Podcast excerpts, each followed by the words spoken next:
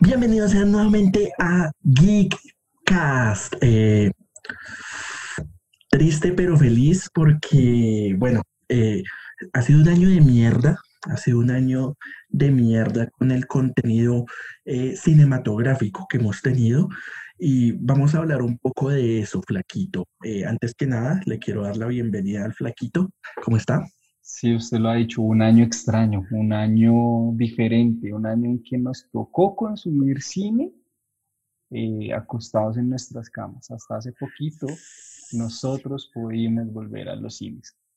sí, hasta, hasta, el 5 de diciembre, papi. Y bueno, personalmente, para mí valió la pena la espera. que está entre, la está entre las mejores películas. Pero eh, vamos a hablar de eso, vamos a hacer como un listadito de lo que valió la pena, de las películas chéveres, como ya lo decía Flaquito. Em, nos tocó desde la comedia de nuestra casa eh, dedicarnos a ver muchas películas que no sé si, sí, sí, sí, y series, que, pero principalmente el tema de las películas, no sé si decir que afortunada o desafortunadamente nos llegaron vía streaming.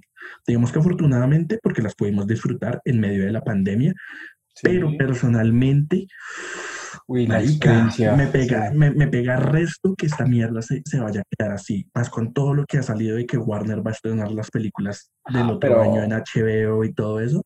Ah, ahí para terminar y como antes de empezar nuestro listado, yo quiero decir que, que eso no va a pasar. O sea, la vaina de los cines no va a acabar, nunca va a acabar porque es una experiencia totalmente diferente Incluso los que amamos el cine somos los que vamos a ir. La gente que va casualmente al cine probablemente ya no lo haga en la misma frecuencia, se me fue la palabra, en la misma frecuencia. Entonces los que amamos el cine somos los que vamos a sostener eh, ese negocio, esa industria. Y, ahí va a estar. Sí, no, ahí, qué, responsabilidad tan cabrón. ahí va a estar, pero, obviamente eso es temporal. Como, como noticia, ya para cerrar, Marica, eh, por ahí leí que los cines le quieren hacer boicot a Warner. Haciendo promoción. Eh, no, no proyectando las películas que Warner va a lanzar en, en, en, en HBO. Y, ¿Ah, no, pues, es, es, es, cierto que no todo el mundo se va a, a, suscribir a HBO, entonces la piratería va a estar un voltaje. Sí, por ahí leí que los cines, como porque Warner le valió culo y dijo, lanzamos en cines y en HBO, pero los cines pues dicen como no, pues, si ustedes no nos respetan, pues nosotros eh, no les proyectamos sus películas. Es como lo que leí por ahí, papi. Antes nuestras redes sociales, que son eh, eh Club en Facebook e Instagram, ahí de vez en cuando o Diego o yo subimos alguna reseña de algo que nosotros hemos visto. Ahí, ahí están algunos de los recomendados que tenemos también el día de hoy. Y en YouTube nos encuentran como Reficti y en Spotify, Deezer y demás plataformas como Gaycast. Las series que como que no estuvieron tan chéveres, ¿no? No sé si llamarlas las peores, porque, ah, bueno. Sí, o sea, yo creo que, sí, yo creo que es injusto decirle que, son las peores porque le, invertimos un buen tiempo de nuestras vidas y por algo nos enganchó, pero pues no fue tan satisfactorio. Porque seamos honestos, si, si no nos gusta una serie del primer capítulo y la paramos, la dejamos y no la volvemos a ver en las vidas. Totalmente de acuerdo. Eh, y personalmente la, la, que yo tengo, pues la serie como que me agrada, pero yo digo como, güey, ya, stop. y es... No es tan cool. Marica, y es la casa de papel, weón. O sea... Oh, Dios santo ya viejo, ya, como que Netflix, puta, weón, y hasta que exprime esto y exprime, viejo. Parece, parece Disney, Disney Plus con Star Wars, marica, exprimía. Con Marvel, marica, pero, o sea, digamos que la tercera temporada, el último capítulo, me, parece me parece brutal. Sí. Que es el que fingen la muerte de la detective y toda esta mierda. Y se sintió bien, cuando se acabó esa temporada se sintió bien, ok, se sintió, ok, fue forzado, pero se Y, y uno decía como, ok, la cuarta va a estar una gonorrea, va, ya va a ser el top, marica. Y Pues si, si matan a un personaje querido, o a dos, no, ya ni me acuerdo, pero, pero ya viejo, y estiran eso, y estiran, y, por, lo mismo de estirar, acá metidos. Y por, por, lo, por lo mismo de esa necesidad de estirar fue que esta cuarta temporada no se sintió grande, porque yo me imagino que el, el, escritor, los guionistas dijeron, pues la acabamos en la cuarta y chimba, listo, o sea, dejamos preparado para acabarla, pero no. Netflix dijo, no señores, me tienen que hacer dos temporadas más. Marica, no, además que, además que, güey, o sea, en, en, el, estoy seguro que los que nos escuchen ya la vieron, y si no la han visto es que de verdad no les interesa esta serie.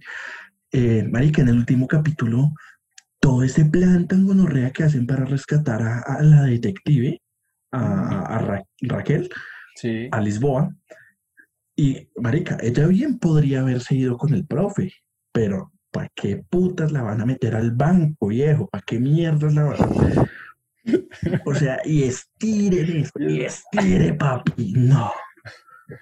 Sí, de verdad. Y por eso la meto acá. Porque la serie en las primeras dos temporadas, chulísima. La, tercera, me prepunto. ¿qué? Sí, sí, sí. Por, porque uno decía, ¿de dónde van a sacar más? y supieron hacerlo. No, no, no, no, no supieron hacerla. Supieron generar la misma emoción que se, que se sintió con las primeras. O sea, por no eso. es que el guion sea algo estallado de los cabellos y algo súper coherente, no. Que estuvo reforzado, estuvo reforzado. Pero, pero, es que la, la, serie en cuanto a guion siempre ha tenido sus fallas, o sea, tiene un montón marica, de... Pero es que, pero marica, pero es emocionante. ¿cómo, es posible que lleguen y me digan, no, es que queremos rescatar a Río y para hacerlo tenemos que robar otro banco, hacer lo mismo que marica, hacer. O sea, hubieran podido irse por otro extremo, por otro lado, pero no, tenía que ser lo mismo, otro banco. Es válido, pero bueno, por la estiradera de esta vaina, la meto acá. No, yo, yo, yo voy a poner una serie de Netflix que, que protagonizó eh, Steve Carrell, que si no estoy mal, alguno de los creadores de The Office estuvo involucrado y es Space Force. La del espacio, Fuerza Espacial. Eh, y lo que decimos, por alguna otra razón nos engancha porque hay uno que otro momento cómico, divertido, pero son muy esporádicos, son muy lejanos y hay una otra cosita que uno dice como que, qué chévere, pero es más como para pasar el tiempo y, y, esperaba más. Esperaba más de un equipo de Steve Carrell con los creadores de The Office, esperaba muchísimo más de, de comedia inteligente, de comedia eh, bacana, de esas comedias chimbas, pero no, no fue así. Hay alboritos, hay como destellitos, pero no. Pero nada que ver. Exacto. No, y es que marica, pues es que The Office es es The Office, güey. Y además que de, de, esos mismos creadores que sacaron en Amazon, yo tengo otra joyita que sí les funcionó muy bien. Pero ya vamos a hablar de eso, de las buenas series. Pero... Eso es como que a veces son unos problemas que como que creen que una fórmula funcionó y reúnen al mismo equipo y hagámosle también, pero con otra idea. Baila. Por ejemplo, esta serie que también está en Netflix, que es de los creadores de Los Simpsons. ¿Desencanto? es súper me, güey.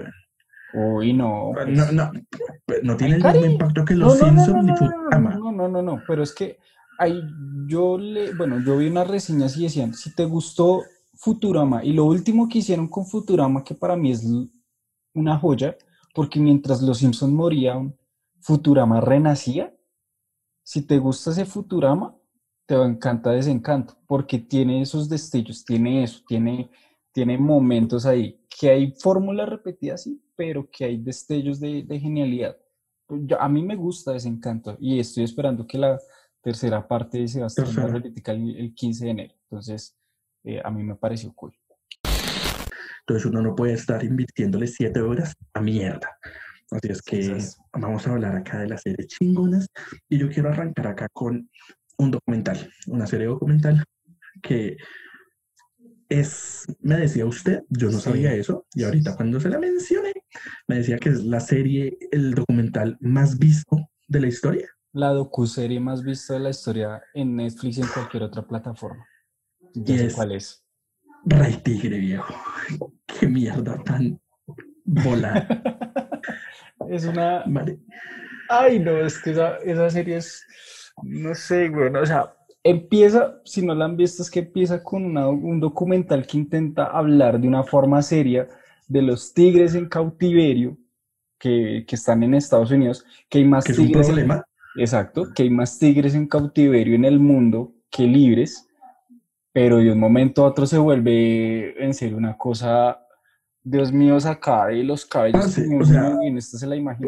Uno, uno piensa que esa vuelta, eh, uno dice como, weón, esto tiene que tener un guion.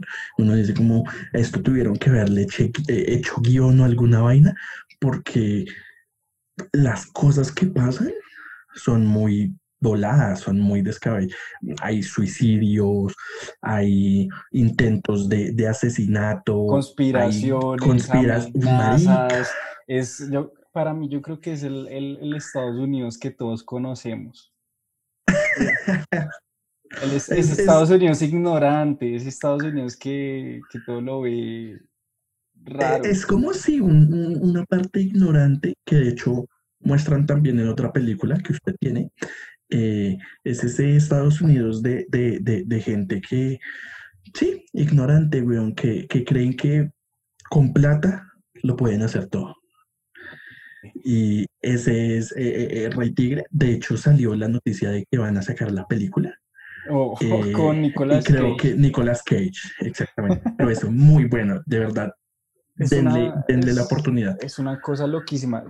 Hay, hay algo y en serio que, pues digamos que menos mal la serie al final no lo recuerda, es que, ok, no olvidemos de lo que se trata esto y es que hay una problemática con esos tigres en cautiverio, que se están Es que como mascotas. Eso, marica, eso me pasó y es que a mí en cierto momento Se le olvidó. se yo me desconecté de los tigres en cautiverio, weón, y yo ya estaba viendo todas las mierdas que hacía este personaje y, y- y su familia, weón, y yo decía como, qué carajos, weón. Y la cuidadora del supuesto, del, no sé, era una vaina Marica, a la que le quitan el brazo. de- de- sí, no, marica, en serio que ni siquiera, si alguien se inventa un guion de este tipo, en serio, no, Sí, no le sí, queda sí, tan bien, no le queda tan bien, sí, sí, a la weón, madre. es, es muy volado. Hágalo, flaquito. Yo, bueno, hablando de una vez de los, de, de esos de los creadores de, de The Office, voy a hablar de Upload, de Amazon Prime. Yo sé, hablo mucho de Amazon Prime, pero es que en serio Amazon Prime tiene cosas buenas, no me está pagando Amazon Prime, pero recuerden que Amazon Prime merece una oportunidad para que ustedes paguen por Amazon Prime. Recuerden, no me están pagando por decir Amazon Prime. Es en serio. Además es la plataforma más barata, Amazon Prime. no nos está 16 pagando. no nos está pagando Amazon Prime. Si tienes Tigo, No, no, no, tienes pero- tres meses gratis. No, no, pero fuera, fuera, fuera de chiste, sí es una chimba el contenido de Amazon. O sea, ya fuera de... Sí es una verga, ya. Sí ya, tienen ya, cosas voy a hablar- muy, muy bien. Voy a hablar de la serie en sí porque, eh, o sea, el concepto es una chimba, güey, y para mí es una comedia que funciona muy bien. Me cuenta que usted, Dieguito, se está por morir, le dio un cáncer terminal, Dios no lo quiera, y está en el hospital y en vez de decir, ¿qué quieres hacer? ¿Quieres morir o quieres irte a Blood?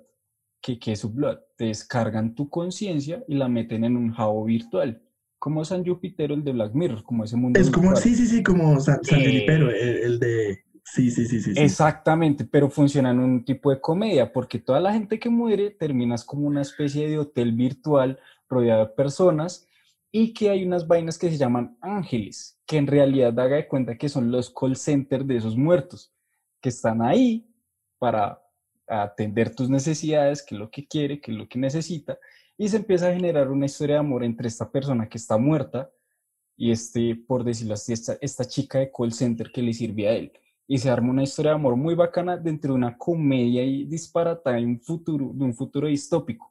Es muy, muy buena y es de lo mejor que ha sacado Amazon Prime. Es Marica, me suena resto, güey. muy buena, es muy, muy buena, en serio. Que la vi- uno la ve sin expectativas, pero funciona demasiado bien. Y si les gustó Es The que Good Place, eso pasa resto, qué pena, eso pasa resto con esas series de Amazon Prime, güey. Estamos diciendo mucho Amazon Prime, pero eso, pa- uno como que, eh, veámosla. Y, weón, se engancha, sí, se engancha re Es bien. muy, muy cierto. En serio. Y me hizo recordar una serie que también amé, que es de Netflix, para no decir tanto Amazon Prime, es de Netflix, eh, en Latinoamérica, que es The Good Place, que es para mí uno de los mejores sitcom hechos últimamente. Entonces, en serio, Blood, véansela, que es muy, muy bueno. Bueno, y, eh, yo quiero seguir con el tema de las series documentales. Y bueno, esta salió en 2019, esta serie estrenando, pero este año tuvimos la versión navideña. Y es eh, The Movies That Made Us, que este año salió la segunda temporada que es eh, de Holiday Movies That Made Us, que es de dos películas navideñas, El extraño mundo de Jack y la de El Elfo. Elf, el Elfo, en, en la Y la, la, primera temporada es de eh, Dirty Dance, eh, Mi pobre angelito, Cazafantasmas. Cazafantasmas y Duro de matar. sí. Oh. Marica, o sea, sí, las cuatro las tres más chingonas son del año pasado, pero igual, eh, pues la meto porque me dio la oportunidad de que salió en Navidad la segunda temporada, entonces ahí se la trampilla, porque, güey, ah, me encantó, viejo. Esa me la recomendó usted, cabrón.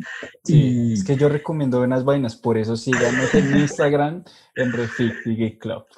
No, y es que personalmente a mí me fascina eso, O sea, yo soy de los que ama ver los, los, los behind the scenes de, de, películas, los making of, todo eso. Y acá lo hacen tan dinámico, tan ching. Y muy bien. No sé, como muy casual, muy chistoso, muy. La edición, la, edición, la forma en que editan es, brutal. Y hay una cosa que a mí me encanta de esta serie documental: es que por ejemplo, tenemos Duro de Matar, no van a hablar con Bruce Willis de qué, le pareció la película, no señor, van a hablar es con el guionista, al guionista que, que despidieron, que hizo el primer borrador, al literal falta que llamen al barrendero para decir su experiencia de la película. Exacto, o sea, sí llaman como el director, porque sí sale ahí el director, de pero también llaman como el, el, el que planeaba los stands, por ejemplo el director de sonido, eh, en serio, el, el de la Y llaman actores, llaman actores por ahí de, de, de, roles menores, digamos, el de mi pobre angelito, llaman esa a uno de los dos ladrones, al que no que tuvo la Que tuvo la primera oportunidad de tener una gran película de una forma y que la había rechazado, en serio que la historia es bacana. No, y, y dan muchos datos curiosos muy bacanos que uno de verdad wow, digamos, en el de Cazafantasmas me encanta el giro de que él era de Paramount. Bueno, el productor de la compañía, el, el que estaba negociando, no pudo negociar con una empresa que tenía el nombre de Cazafantasmas. Sí. Despidieron al lo Despidieron, lo despidieron el man, para Universal, Universal.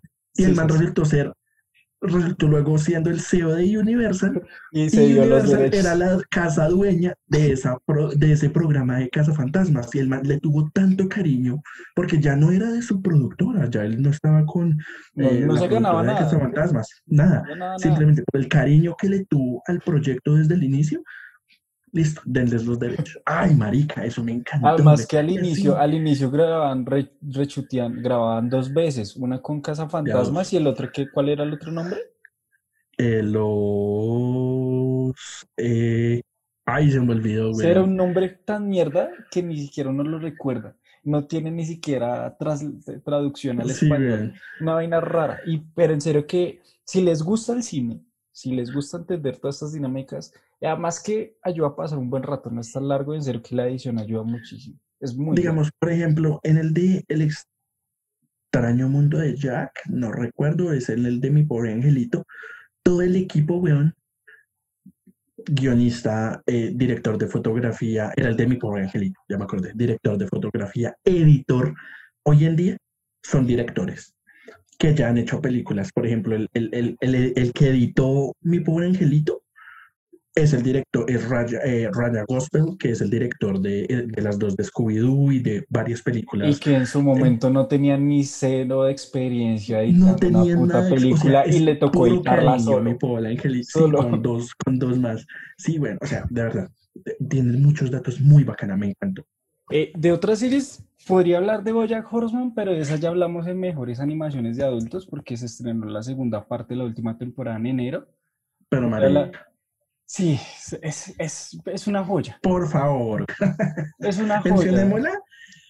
Rápidamente, pero es que el final es el final perfecto, o sea, tanta serie. Yo, yo toda la, No, no, voy a, decir, voy a, decir, voy a decir algo tanto joven que su puto Game of Thrones es la mejor serie del mundo y su final es una mierda. Tanto joven con tantas series y en serio que Bojack es perfecta de inicio a fin. Es perfecta. Es perfecta. es eh, perfecta. En el, el, penúltimo capítulo. la mierda que yo sentí con el penúltimo capítulo, creo que con ninguna otra serie. Uy, marica, es una mierda muy densa. No, y es lo que nosotros hablamos en ese capítulo, es que es muy raro que en serio una serie que hable de un caballo y que muchos la catalogan como el caballo alcohólico depresivo, en serio que te haga sentir tantas y demasiadas emociones. Y cuando una serie te hace sentir emociones, ya sea serie, película, una pintura, cualquier expresión de arte, te hace sentir tantas cosas, es porque hace muy bien las cosas. Y Boya, que es la mejor que hace ese tipo de cosas. Sí, de verdad es. Eh, creo sí es.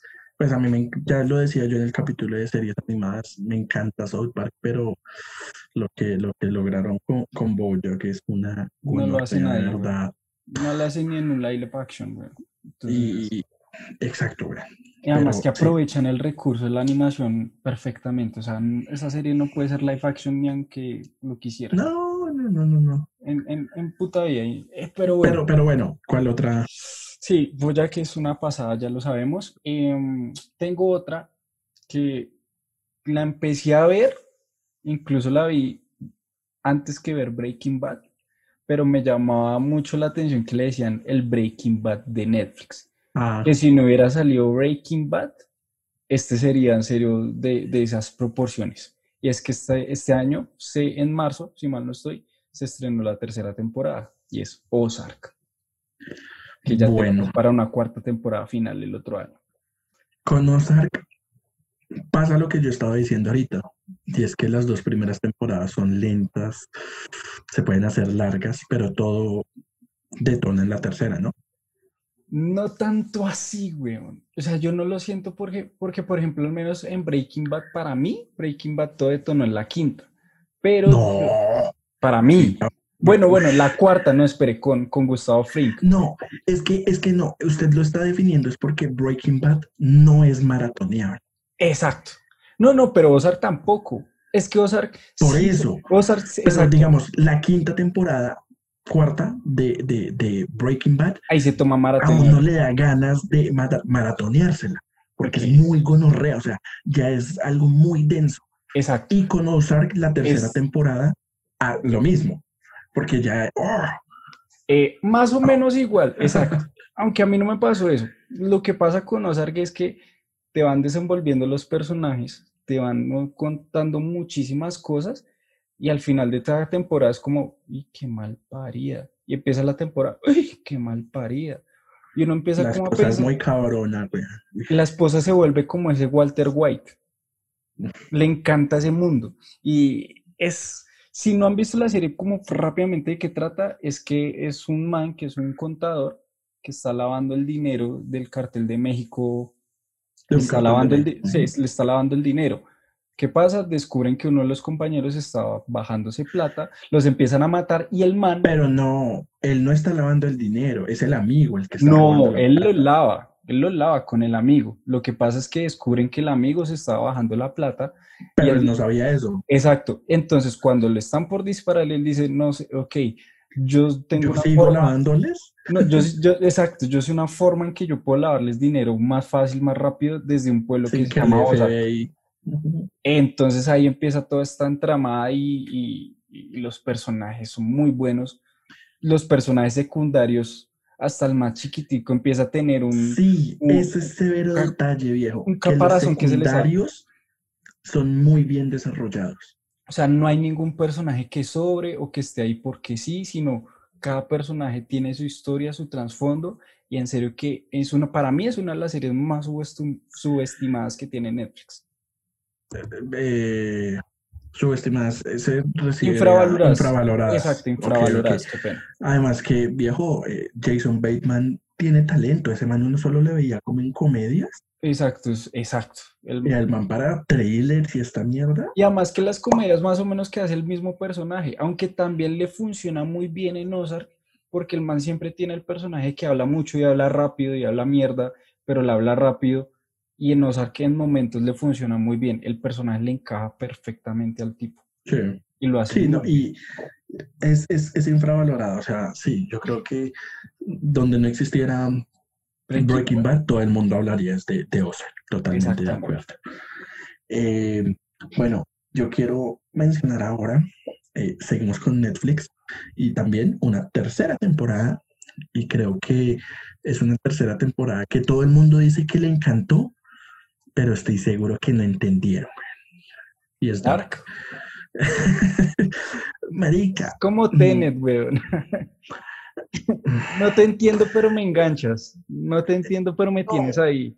No te entiendo, pero te quiero entender. Yo a Dark la meto acá por lo gonorrea de la historia y todo eso. Pero personalmente a mí la tercera temporada sí me desenganchó bastante por momentos. La sentí eterna. Yo la sentí eterna. No, Pero eso no le quita, eso no le quita lo, lo, brutal que fue. Fíjate que usted, digamos, Diego, y aquí lo acuso en frente al paredón de nuestros escuchas y, nuestros y las personas que nos ven en YouTube y es que usted dijo al final de la primera temporada, ah, qué mal parido, se cagaron esto porque quisieron continuarla. Y no, yo creo que para mí tenían todo perfectamente calculado de tres temporadas, contamos, sí, pues, maqueteamos pues, algo. Y es que de hecho la primera temporada a mí se me hace, ya lo venimos hablando de que eso pasa, detona todo en el octavo, séptimo episodio, cuando Ulrich viaja al pasado y coge a piedra al niño. Ahí es como que todo empieza a coger un... Que dice como, ok, no puede pegarle piedras al niño, pero ok, recuerden, es una puta serie alemana. Y el final de la segunda temporada es más cerdo aún, pues por el tema del, de los universos. ¿What? O sea, ya no es solo temporalidades, sino multiversos. Y pienso que ahí es donde yo sentí pesada la tercera temporada porque me saltaban entre temporadas y entre universos. Sí, había como un, un, un se me olvidó, no es un filtro, un... ¿Un hilo conductor? No, no, no, no, no. Ah, ah, ok, una transición, una transición. una transición que pasaba de, yo, yo no cogí eso muy tarde, ¿Sí? No, la transición. yo lo cogí la primera. Nada más que, por ejemplo, cuando te mostraban la fecha, te la mostraban al revés cuando están en el otro universo. O sea, era... Pero, no siempre mostraban la fecha, porque a veces saltaban, no sé. Además es que es muy chistoso, porque si, si uno en la primera temporada, uno tenía que recordar caras, recordar la cara y el nombre, y la misma cara y el nombre, pero eh, en, en, una, no sé, otro actor con el mismo nombre, pero que se medio se parecen, pero ¿será que sí? O sea, tantas, tantas caras. Temporada y luego... Exacto, porque son las mismas caras, pero con peinados diferentes y, ok, uno tiene que estar como muy pendiente más de lo de la física y la leyes. Con actitudes diferentes. Estar pendientes de qué, qué personaje en realidad es este. Además, que siento que muchas cosas fueron como al carajo, porque la resolución de la serie es muy sencilla. Sí, Sí. O sea, toda la mierda que nos exponen en tres temporadas es como, guau, marica, ¿cómo van a resolver esto? Muy inteligente. Y se van a lo más sencillo. Entonces, como, sí, sí, bueno, o sea, sí, literal, literal, literal, es que tienen dos puntos que están emergiendo. entonces, ok, si tenemos dos puntos, ¿por qué no creamos un tercero que es en, que pues quite todo ese nudo? Y así fue, y fue muy satisfactorio.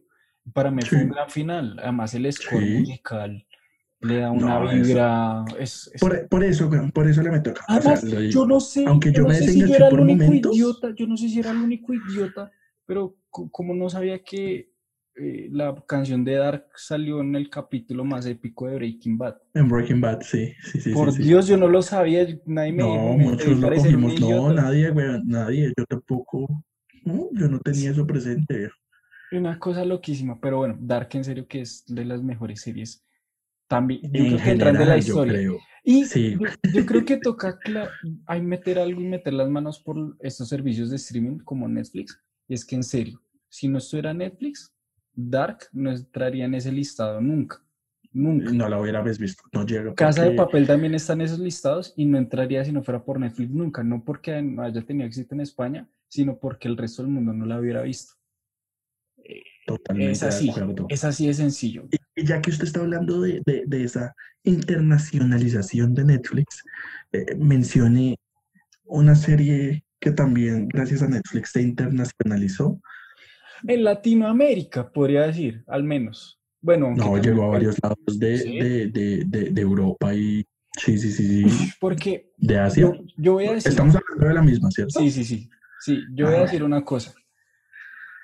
O sea, cuando todo el tema del metástasis, cuando salió metástasis, mucha gente decía es que no están mostrando bonitas las cosas, no hay dirección de fotografía, no hay dirección de arte llega Netflix, llega esta serie y nos dicen, pues puta, en Colombia sí se puede mostrar de forma bonita, épica, bien hecha y de una producción de calidad. Y es el robo del siglo. Y muy bien actuada. Exacto. Que fue puta joya de serie. Fue puta. Muy buena. Puta. O sea, pocas me maratoné este año, pero en serio que valió cada segundo de esta maldita además que esa es súper sencilla de maratonear, seis episodios. Sí. Y uno quiere más y más. Además que está muy bien distribuida, dos episodios planeando, dos episodios robando, dos episodios escapando. Sí, marica, para, para mí es perfecta, más las actuaciones, eh, Andrés Parra, en serio que se, cada vez está fajando más ese huevón. Es de lo mejor que, que hay en, para mí ese man es como, no sé, como los que estoy viendo, rompan todo en Netflix, estoy con, e, con, ese, con ese tema aquí metido, pero Andrés Parra es como ese rock latino en español, o sea, que no tiene necesidad de irse, pasar fronteras, actuar en inglés, sino que el man puede ser épico hablando en español y haciendo series en español en Latinoamérica. Y ya que usted lo menciona a él, no se la había mencionado y no la tenía de hecho acá, pero me acordé y, weón, de Amazon Prime Video, porque Amazon Prime también genera cosas chingonas. No nos están pagando en serio, no nos pagan. Miren la cantidad de reproducciones en YouTube, ¿cómo nos van a pagar? El presidente. Oh, esa serie. A mí, a mí que soy amante, o sea, a mí que me gusta el, todo el tema audiovisual, series, películas. Y el fútbol, ¡pum! O sea, no es como, hey, hagamos gol. Gol me gustaba cuando pequeño, la película, ¿eh? y salía el Madrid, el Madrid. Pero es cula. Pero esta serie, marica, es muy bien hecha, muy bien producida. Eh, todo, todo, de verdad me encantó. Andrés Parra se faja, de verdad. No sé, creo que hay algunos chilenos que le decían como que cuando usted manda unos hijos de putazos se le sale el colombiano, pero ¿Ah, yo, de colombiano, de extranjero que medio uno reconoce cuando habla un chileno, yo este fue puta chileno. Eh, eh, y, y las expresiones, eh, la transformación, y esta... Es igual a güey. Exacto, y para mí, el per, para mí este, esta serie se asemeja mucho o en, en el tono eh, a, Vice, la de... A Vice.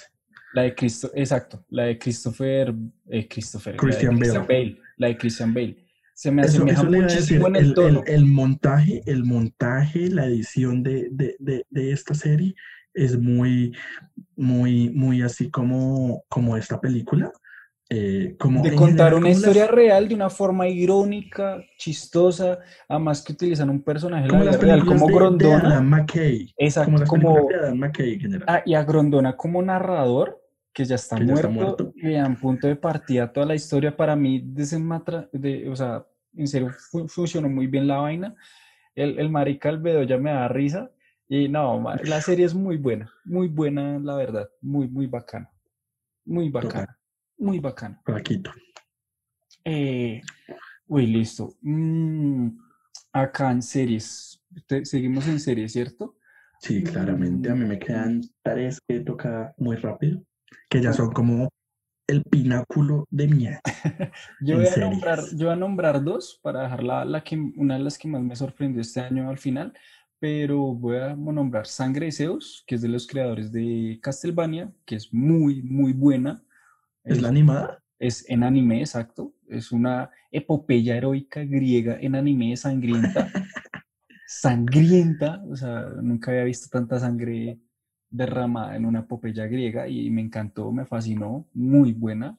Eh, la animación es preciosa, pero para mí otra de las joyas en animación es My Night Gospel, que también hablamos en el capítulo de animaciones para adultos, que es un podcast en el que hablaron mierda de cualquier tema profundo y cogieron esa conversación e hicieron una animación totalmente aparte y lo que hacen en animación es una obra de arte y lo que conversan estas dos personas es otra obra de arte que se une con la otra obra de arte y crean una gran obra de arte perfecta para que todos veamos esa gran obra de arte. Estoy muy redundante hoy en día, pero es una gran, gran sí. Creo que eh, Midnight Gospel, em, aunque es difícil de ver por momentos, eh, cumple mucho, bueno, en, en, su propuesta, ¿no? Ya, ya usted lo decía, como que todo lo que toma funciona muy bien, porque genera mucha crítica, tanto en la animación como en lo que se está hablando, como en, el guion, se puede decir, aunque pues no sé si propiamente es un guion, pues porque era un, un podcast en el que hablaban, pero, pero funcionan los dos y, de verdad genera muy buena crítica eh, cada una de las dos. Además que la animación es muy metafórica de lo que se está hablando, ¿no? Al principio dice como que no tiene relación, pero en serio es muy metafórica y tiene correlación perfectamente. Y el último capítulo, el de, el de la madre, en serio que es para llorar y es agua, agua al ojo, es, es, es jodido. Véanse el capítulo de animaciones para adultos, que ahí hablamos muy a profundidad de esta gran joya de serie. y muchas más series. bueno, eh, este año, en noviembre 17, tuve la oportunidad de adquirir Disney Plus. Y es que el año pasado salió una serie llamada The Mandalorian, que era muy jodido obtener con subtítulos porque no salía, o sea... Solo salían no Xvideos.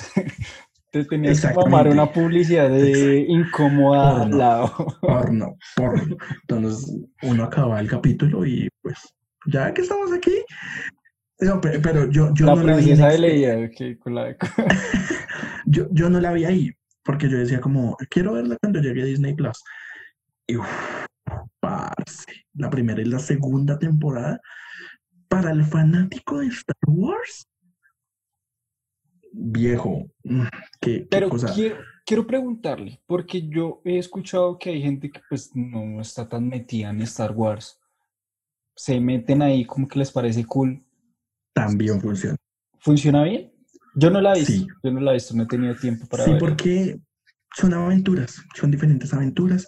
Es como un road trip. Presentan a los... Como un road trip. ¿Un qué? sí, exactamente. Un road trip en el espacio. Pues ya tenemos al personaje principal, que es Mando, eh, mm. que es el mandaloriano, y Baby Yoda, que se llama Grogu. Y él tiene que entregarlo, él tiene que ir a entregarlo. Ah, es como de las ofos.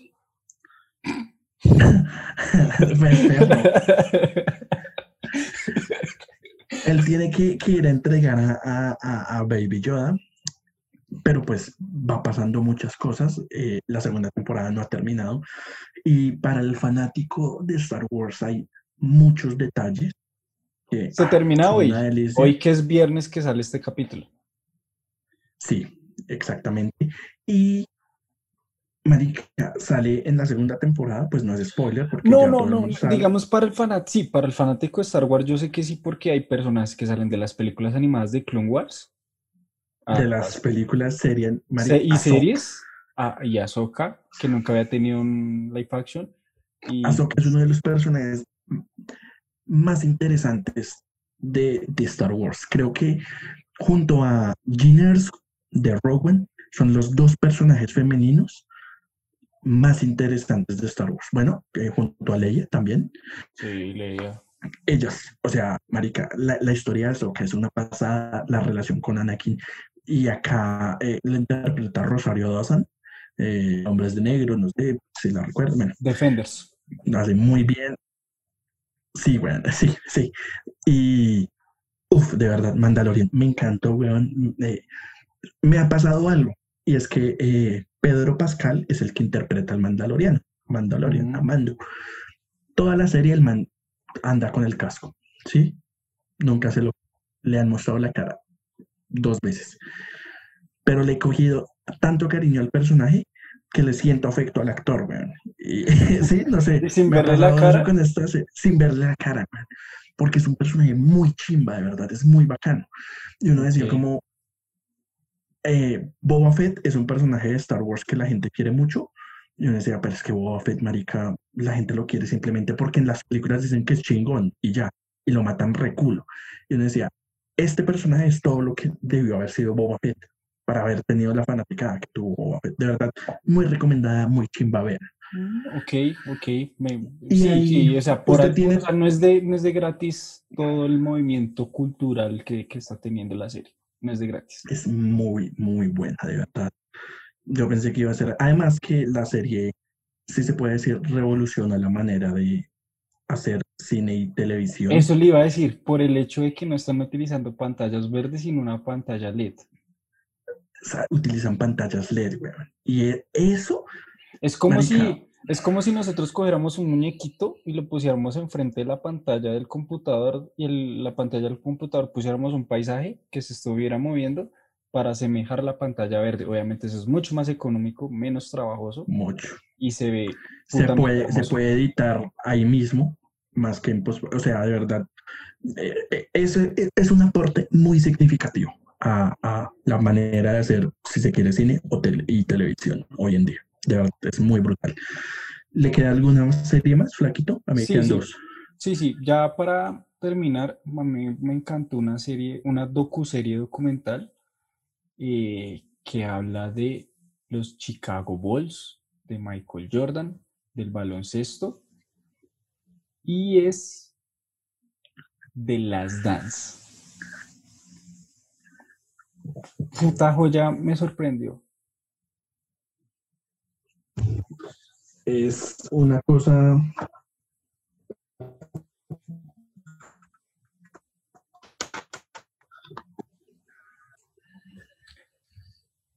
No, la última es una. Sí, sí, listo. 3, 2, 1. Para mí, la última es una serie docuserie documental de un deporte que de vez en cuando lo veo, no me interesaba mucho, de un icono popular que en su tiempo me gustó mucho y que es The Last Dance. Y, es y que tiene una película con los Looney Tunes. Exactamente, y es The Last Dance, weón. O sea, que Marica, puta joya, weón. Porque así no te importe el baloncesto, no lo hayas visto en la vida. Así seas de los ñeritos que tienen mallas de, de los Miami Heat y nunca hayas visto un partido de baloncesto, vas a entender por qué es grande el deporte, por qué es grande Michael Jordan y por qué, o sea, por qué se volvió un icono popular y por qué utilizas una gorra de los Chicago Bulls. A mí me pasa justamente eso.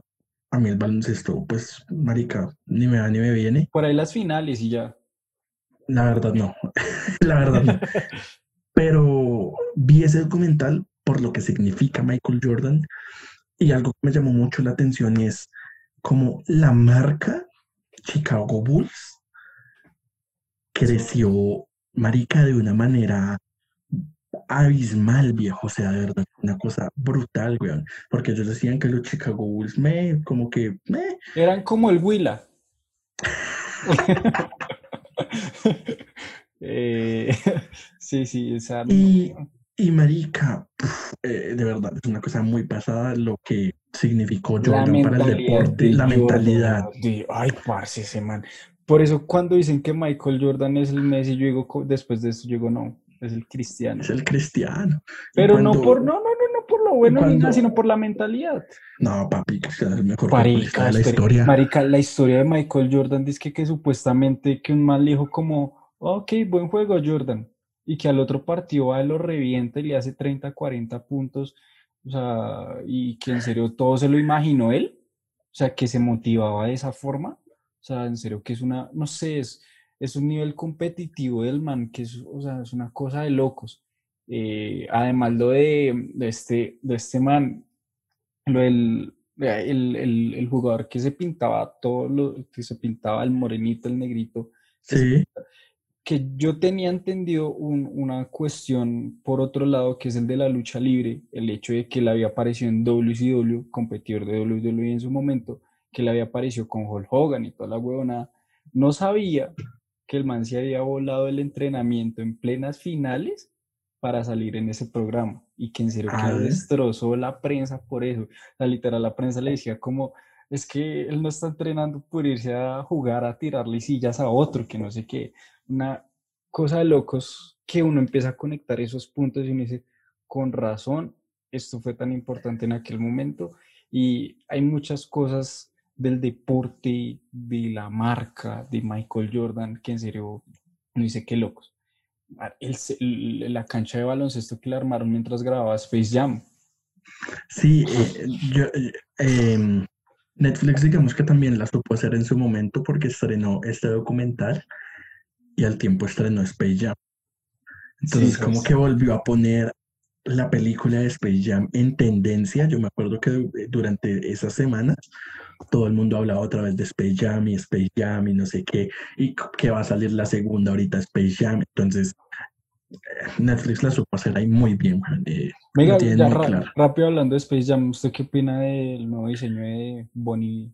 De, Una mierda. Y no porque no esté sexualizada. Ay, yo se le iba a decir maldito degenerado, sofílico este. No por eso, sino que es que no me gusta el uniforme, güey. Es, es el uniforme, no es el. Porque el personaje es igual. No, no. Ay, como que. Pues están dos Box Bunny, no, Box Bunny también está mierdero. No sé si es porque está en 2D. Si es, si es porque no sí, no tienen, sombras. Eh, no sé si es por eso. Sí, es por o sea, es que no me ha gustado eso. Era la, la, publicidad para, para un videojuego, entonces por eso estaban como en 2D. Pero, lo, que vi a día de hoy, eso en 2D no me gustó. Pero usted no, ha visto el, no ha visto el nuevo diseño de Box Bunny para HBO Max, que refleja como las primeras versiones de Box Bunny con guantes amarillos y todo deformado. Pero se ve bonito, weón. Bien coloreadito. Se ve novedoso. Pero es que este Box Bunny, no sé, se ve como muy pálido. No sé, los muñecos se ven raros. No me gusta. No, es que por lo que por ahí yo creo que están 2D. Y, el uniforme es una mierda. Eh, eh, sí, el uniforme es una porquería. Y, lo lavan y no aguanta. Enteras. Eh. Mamá, hay gente que es muy loca. Maldito sí, yo también vi comentarios como ah, estaba, estaba rica, güey. No sé qué. Marica, sí. Es un conejo, güey. Además, sí, no, no, no. Además hay chicas que ya juegan baloncesto. Eh, no se visten como lo labón. Sí, exacto. Entonces. Total, total. bueno, seguimos con Netflix, güey. Sí, sí, así, así acabamos las mejores series o ya le falta una? No, falta la que voy a decir de ah, Netflix. Y, espere, y es la Academia de los Paraguas de Umbrella Academy temporada 2. A mí me gustó más que la 1. Total, total, weón. Se superó. increciendo. Es una putería, weón. Me encanta, me encanta, marica. Y, me encanta el hecho de que de verdad eran unos cómics que eh, yo la verdad leí porque los hacía quien los hacía, que es el vocalista de My Chemical Romance, una de mis bandas favoritas, y que la serie esté tan chingona, tan bacana, weón. De verdad, me encanta, me encantó, weón, la, la primera escena de la serie lo engancha uno, que es este plano secuencia de la destrucción del mundo otra vez, weón. Yo decía como, hey, otra vez van a tratar la destrucción del mundo, pero guay, ¿por qué? Y le dan una motivación. Elliot, Elliot se hace un papel. Elliot. Ah, maricón. Elliot Page. Eh, sí, pues marica, pero el mejor es número 5, weón. Sí, sí. Y, y, mi tocayo, y número 4. Me encantan esos tres personajes. Eh, no, toda la serie me encanta, weón. Es bien eh, hecha. Es, muy bien hecha. Es el norte también que la hacen con corazón. Además es de esas... De la época de los, de, los 80, 60. 60. Me parece que les pega demasiado bien. No, de verdad, me encanta. Pero, pero, o sea, la verdad que, bueno, yo tengo un, conflicto, a mí me encanta todo lo que sea de época, pero para mí fue más maratonable esta segunda temporada que la primera. Fue muy bien hecha, muy bacana. Hay unos chistes que funcionan de puta madre, weón. Diego con el, con el hombre lobo, se me olvida el nombre, el, nombre, el, el grandote, ¿cómo se llama? Ah, con Ben.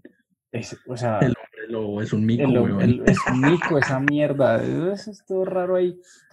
Marica, y en, esta temporada hicieron clic los dos y fueron un dúo muy bacano, muy cómico, muy chimba, eh, y que también se combinaba muy bien con Cinco, entonces fue muy, muy chimbón. Marica, Cinco es el personaje. Y un detalle es que la música sigue siendo la putería. Y acá tenemos. Además que no son las músicas de siempre. Exacto, son. ¡Ay, marica! Marica, a mí. Es cosa brava. Billie Eilish me parece normal. Le he cogido agrado a algunas de sus canciones.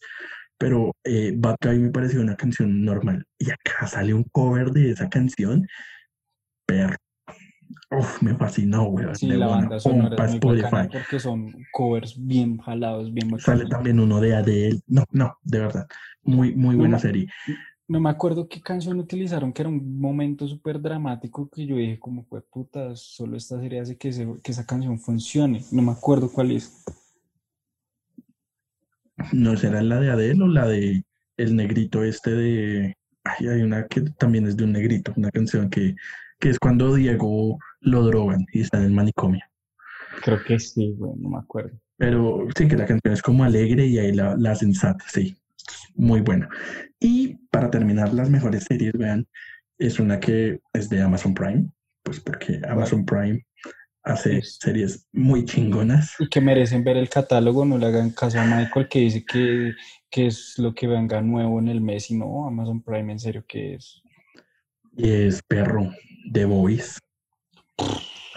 La segunda temporada. y la primera temporada, y metámosla ahí. Además que sí, tenemos capítulo de Voice, en que sí hablamos completamente de Voice, pero, pero hay un punto que agradecerle a The Voice y a The Mandalorian, y es que nos regresaron a esas épocas en que teníamos algo que esperar el día viernes, creo que se estrenaba así, teníamos algo que esperar y era un capítulo nuevo y era bacano, era chévere. Porque yo, en su momento, yo en su momento dije, güey, puta, güey, yo me la quiero maratonear toda.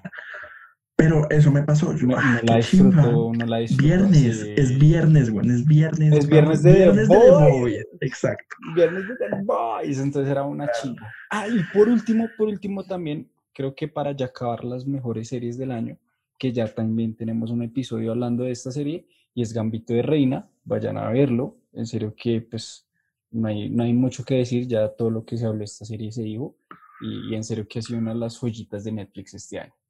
Sí, eh, sorpresa total. Total, total, total. Y ahora vamos a saltar a las películas muy rápidamente. Y aquí en las películas sí tenemos como, por así decirlo, tres secciones, que es la mierda, lo me y, y lo chingón. Sí, weón, porque en películas sí, uy, hijo de puta, weón. Empecemos con, ¿Con qué empezamos? No, de lo peor a lo mejor, sí, weón. Y, muy rápido, las mierdas saquémoslas de verdad. Muy, muy, rápido. Yo voy a decir, yo voy a decir, en serio, que la peor película que yo haya visto en la gran puta vida y es American Pie Girls, que cogieron un elenco de niñas y la metieron a hacer eh, American Pie.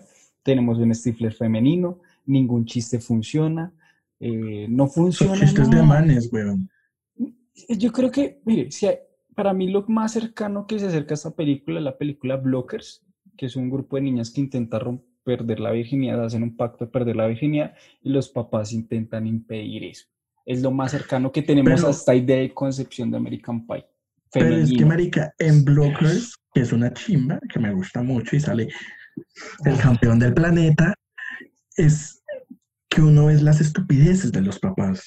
Ay, los chistes funcionan, marica. El chiste, yo vi esto en Rápido y Furioso y levanta el freno de mano y dan una mano marica. o, o John Cena cogiendo, cogiendo una tanga como para seducir a la esposa y luego la se la mete a la boca y la esposa le dice... Eso es de la niña. Eso es de tu hija, maricas. Eh, eh, es, es, muy buena y no sucede con American Papi, es el campeón del mundo. No funciona nada, güey. Pero es que nada, es que al menos esas esos spin-off que tuvimos, que la milla al desnudo, eh, el campamento, el campamento de verano. No, ver, ver, ver, ver, Esas tienen momentos chistosos. No. Sí. Eh, yo quiero hacer una pausa ahí y es. Hay momentos. Hay momentos. American Pie se fue a la mierda. Después de la 3. American Pie, exactamente. Hasta sí, la sí, 3, sí, bien. 4, 5, 6, 7, ocho, no me acuerdo. No, no, no. Sí, una, vuelve a Yo me pregunto, el ¿por qué, porque, porque si hubo cuatro secuelas que fueron una puta mierda, pensaban que esta mierda iba a funcionar. pero es que tenga presente una cosa, American Pie Good Rules era, solo, era como película de televisión, era película de Blu-ray en Estados Unidos, o sea, no era la gran cosa. Dos, esas precuelas para mí tienen momentos, cada una tiene su momento del putas. Creo que la del libro del amor, la de la prostituta que se queda pegada al man, yo soy de humor idiota, a mí, o sea, al menos, exacto, al menos en una película hubo un momento en que yo me reí, bueno, dije, que valió la pena porque sea lo que voy a ver, o sea, no voy a ver nada. Y esperar lo mismo en American Girl. Yo la verdad, la, última en la que me reí fue en la 4, que es la de campamento de bandas. Sí. Y, es cuando eh, el marica coge con el clarinete, el, el, este, sí, sí, y lo tienen que meter en hielo. Y cuando en las gaseosas meten eh, saliva. Es, esa es una y eso, eso me quedó acá y... Pero hay momentos, hay momentos, en cada una hay momentos. Además, por ejemplo, las últimas de Alfalfa, también sale Alfalfa, también tiene sus momentos. Pero es que serio, esta es una puta mierda. Uy, pero es que es una puta mierda. Incluso creo que la de la reunión, que fue la última, perdió fuerza. Pero tiene sus momentos. Sí, esa, esa como que trata, pero perdió fuerza. Pero porque era el cast original. Exacto, exacto. Pero es que acá, más, que acá el problema es que, o sea, cada una de American Pie era, ok, vamos todos a perder la virginidad, listo, había uno o dos que tenían ya pareja, pero es que en estas son como unas, no sé, unas metas tan simplonas y tan... Estúpidas, güey. Sí. Quiero conseguir un novio que me escuche. Exacto. Y, y eso se nota porque, me hacen una película. por manes esa fue escrita por manos. Si era así, entonces es, es, es, no, no funciona. O sea, no digo que sea estúpido buscar a alguien que te escuche, sino porque me hacen Eso no es, divertido, no es divertido. Exactamente, eso no es para American Pie. O sea, no. Listo, eh, rápidamente. Eso es una comedia romántica. Voy con otra. Eh, Venga, yo le voto las otras de una vez, las mías. Eh, la otra es Bloodshot, además que creo que fue el último que vi en cine. Qué tristeza, weón. A mí me entretuvo. No. No me encantó, pero me entretuvo. y yo iba con cero expectativa. Yo iba, marica, Vin Diesel. Además que el marica las entrevistas decía es que es una película de superhéroes jamás vista. Yo, ah, sí, porque no las hacen tan mal, mal parido. Uy. No, pues sí, es que, es más de lo mismo. El CGI lo único que me gustó fue la música de Psycho Killer. La canté mm. cada vez que pude, de resto, una mierda. Pero. A mí me entretuvo, weón. A mí me. me mierda. Todo lo que tenga Vin Diesel es una mierda. No, papi, papi, respétame a niñera, prueba de balas, weón. Una mierda. Y lo peor del año, paradójicamente, es la, la película más vista, con más de 2 mil billones de reproducciones. De, vaya a ver si la vieron o no pero es la de Adam la de Hobby Halloween. Ay, porque o sea, sentí que perdí un año viendo esa mierda. Es Adam Sandler siendo comedia. Sí, Exactamente, no es el Adam Sandler. No, pero es que, es que hay momentos. Y se sabía, Sí, pero es que hay veces que el man o sea, hace bien, pero es que es como. por eso, por eso. No, no sabía que no iba a ser, no sé, como, como si fuera la primera vez, que es divertida. No, sabía que era mierda, pero sí. Es, es Jackie Jill. No sabía que era Jackie Jill, ¿sí? Entonces, marica, ¿por qué pues el tiempo con no, esa pero es, que, pero es, que, es que me da risa porque uno la ve como cero expectativas, que va a ser una mierda, pero no tengo nada más que ver. Pongámosla. Y en serio, se superó. O sea, pensé que era una mierda y superó mis expectativas de lo mierda que iba a ser. Bueno, eh, ¿tiene más? No, no, ya, esas tres. bueno, porque yo sí tengo unas mierdas y es Doctor Dolittle. De verdad, yo no entiendo cómo Roberto Downey, hijo, Robert Downey Jr., luego de Endgame, luego del Yo soy Iron Man, que significó que fue un momento, una En vez de, en vez de hacer la tercera y fue puta entrega de Sherlock Holmes, se pone a hacer esa malparia mierda. Ah, es que a mí tampoco me gusta su versión de Sherlock Holmes, pero. Marica, qué película tan mala, weón. Mala, mala. Y sale John Cena, ¿no? Sí, sale campeón del mundo. Pues, pero, pero sí, weón. Mala, mala, mala. Por ahí también, Mulan, eh, que como película sola, diré que no está tan mal, pero pues como es adaptación de Mulan. Y Es que por eso es Mulan, que ese es, ese es- la ese es el problema, güey. Ese es el problema. Más que a mí nunca me gustaron esas epopeyas chinas míticas y eso es lo que intenta hacer Mulan, ¿no? Como esas Sí, películas chinas grandes de epopeya. entonces- trata, trata. Eh, por ahí también tengo eh, La vieja guardia, esta película que salió en Ay, Netflix. qué decepción, marica, qué decepción de película. Yo que amo a Era un concepto pero chévere, pero No lo supieron manejar, no lo supieron manejar. Eh, tengo Península, que de verdad debería solo llamarse Península y no eh, eh, Tren a Busan Península, porque Tren a Busan es una pasada de buena película y esto es una mierda. Esto es como combinar Rápido y Furioso con Resident Evil, con Marica. Uy, de verdad, güey, es ¿A una mierda. Y, y yo amo Rápido y Furioso, pero... pero le iba a decir. es, es- es- es un híbrido entre. Uy, marica, si veo que Christopher Nolan le gusta Rápido y Furioso. marica, ahora me acordé. Es un híbrido entre Rápido y Furioso con lo más mierda de, de, de Resident Evil. Y, y uy, no sé con qué otras huevonas, pero qué vaina tan mala, weón. Mala, mala, mala, de verdad. Yo no entiendo cómo. O sea, de verdad, quisieron hacerlo muy hollywoodense, muy a gran escala, y la recagaron. La recagaron, Cagaron. güey. Y ahí, lo peor del año. 375 DNI, güey. Uy, marica, yo, ¿por qué vio eso? Porque quería las Pregunta. escenas calientes. Y- marica, En cuanto a las escenas calientes, funciona. Porque sí, están. o sea, es- no, o sea, en, en ese sentido funciona mejor que 50 sombras de Grey.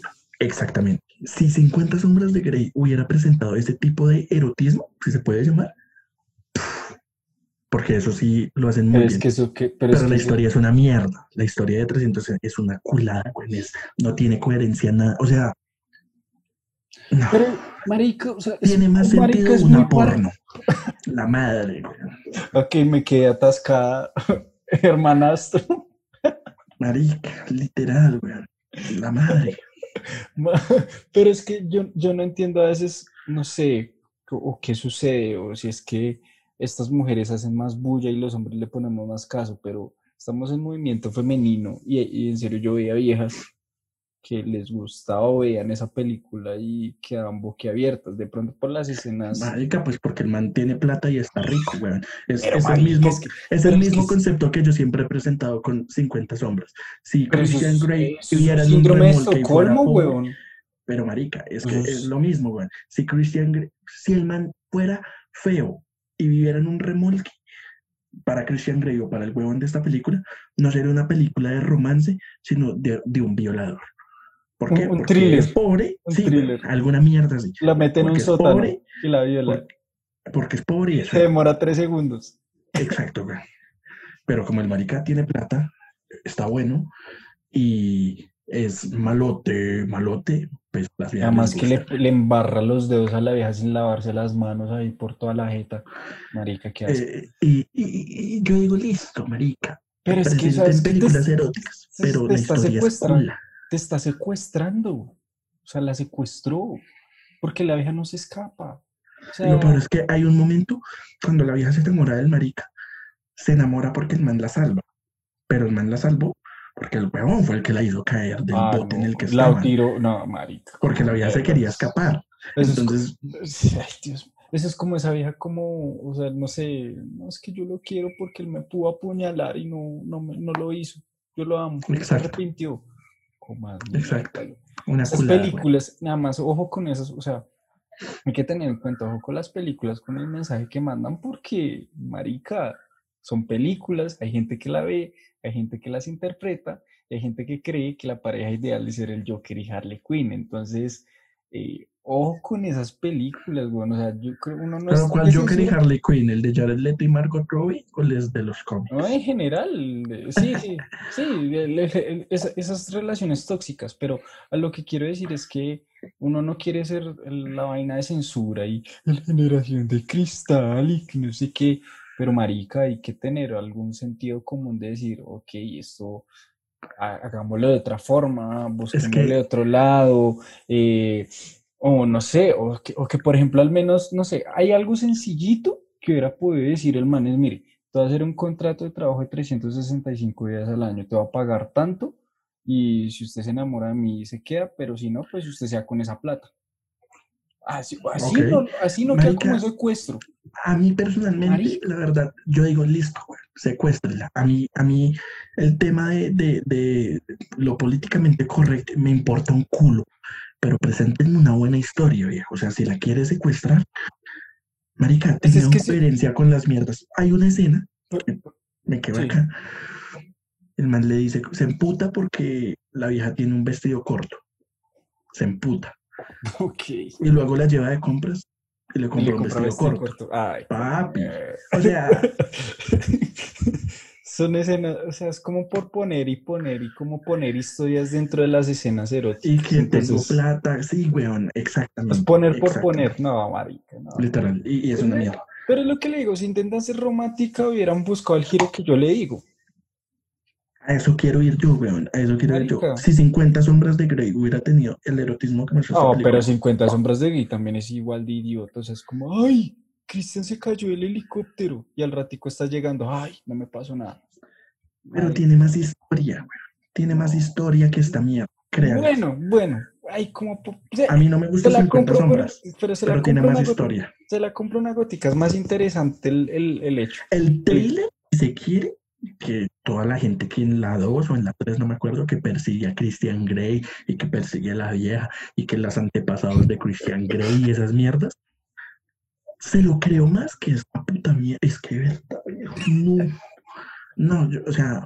Y además fue tendencia. Escenas calientes, una chimba. Historia, una mierda. No, pues para eso usted va a ir pues uno se mete a ver porno, la chimba, de verdad. Y queremos ya pasar de la mierda a una sección que llamamos me. Me, porque son películas que me, como que. Ok, pero pues no me cambiaron la vida. Sí, Cuando usted, usted la acaba y usted dice como, ah, ¿qué te pareció? Me entretuvo. Sí, me entretuvo, pero. Como no me dormí, pero pues tampoco le puse cuidado. Va. Sí, como que están ok, pero, pero no, no me cambió la vida. Como que usted hace ese sonidito como. Exacto. Eh, acá sí simplemente les voy a mencionar muy rápido. Extraction de Netflix con Chris Hemsworth. La acción es una chimba, hay que decirlo. La acción es muy bien hecha. Eh, el, el, el, la producen los, los hermanos rusos, los de Avengers. Eh, y tiene secuencias muy agradables, un plano secuencia, una chimba, de verdad. Me entretuvo mucho, pero pues la historia es cool. Entonces, me. Eh, New Mutants. yo le voy a meter lo malo, pero no me pareció tan mal. O sea. Ok. Eh, eh, exacto, ese sonito que es como. Ah, sí, marica, eh, todo el tema del descubrimiento sexual de, de, de, esta niña, mujer lobo, que lesbis y todo Me importa un culo, weón. Yo quería ver poderes, mutantes, las escenas de terror, si se puede, como que están ok. El diseño de los muñecos, estos smiley, mm. me gusta. Anya Taylor Joy y las empanadas, me gusta. Eh, ya. Es como el último destello que Disney quería darle a los mutantes con Fox. O sea, ya esa ya era como la última cosa conectada de mutantes con Fox que quería Disney. Ya, ya, y la sacaron ya como porque desde 2002 tenía. Para no perder eso, para no perder eso, para no perder eso. Ay, tengo, ay, marica, ¿qué hacemos con eso? Ah, puta. No, pues, mándelo ah, el Corona. no, pues retráselo. No, marica, es que está desde 2018, bueno, que en abril, que luego que en septiembre, que en noviembre, que en 2019. Preciso este año el corona. Este, no, mándenla, ya que putas. Y eh, Birds of Prey. Ok, me... Harley Quinn, ok, pero Robbie está bien. Desperdician un poco a los otros personajes. Un villano chingón como lo es Black Mask, un villano mierdero como lo es Victor Sass. Una resolución. Mm, bueno, pues sí. Sí, es cierto. Sí. Sí, se la. Sí, pues sí. No, no aportó nada, no dijo nada, pero pues entre tú. Eh, como que. No estoy tan mala, no estoy tan mala. Pero bueno, sí. Yo, yo, yo en mis. Eh, pongo Enola Holmes. Me, Big Me. Big Me, weón. Ah, es que, ah, ok, yo, yo eh, entiendo lo que intentaron hacer. Hay mucha gente como, ok, ese no es el Sherlock Holmes que todos conocemos, pero pues es otra versión, es otra reinterpretación. Eh, funciona, pero eh, no es mayor cosa. Es como, sí, la versión adolescente de Sherlock, y pues habrá niños que les habrá gustado, adolescentes, y pues hay a veces que entender eso, ¿no? Creo No que para su para uno. objetivo funciona. Func- Sí, no, y, funcionaba muy bien. Digamos que el, el tema de hablarle a la cámara, eh, como el- Sí, a romper la pared, bien. ok. pero pues sí, o sea, no, por Dios, pero... Eh, pongo Bob Esponja, mucho, mucho, todo el mundo le dio palo, pero pues a mí... Perro, yo fui big amante de Bob Esponja de pequeño, me encantaba. Pues no era así como, ay, Bob Esponja, pero me gustaba mucho. De hecho, todavía si están dando los viejos episodios y lo puedo ver, lo dejo ahí, me divierte. Pero a mí esa no me gustó. Digamos, la animación es hermosa, perfecta, bonita. Sí, la animación es Dejaron- dejaron la canción mierdera de J Balvin al final, Uf, entonces uno ya podía omitir y quitar eso. Ahí uno se da cuenta, y no es, o sea, en serio que uno no quiere tirar mierda a los colombianos porque es chimba por el man que la está rompiendo, pero ahí uno se da cuenta que estas canciones no transmiten nada y que son netamente comerciales, porque si una canción no te transmite nada, no la puedes poner en el corte de la película. No te transmite ni felicidad, ni fiesta, ni nada, y no te funciona dentro de la película. Entonces, Marica, además que es súper aburrida. El otro día, de hecho, vi en TikTok, estaba ahí mirando y un marica dio como, esta sería mi versión de la canción de Bob Esponja.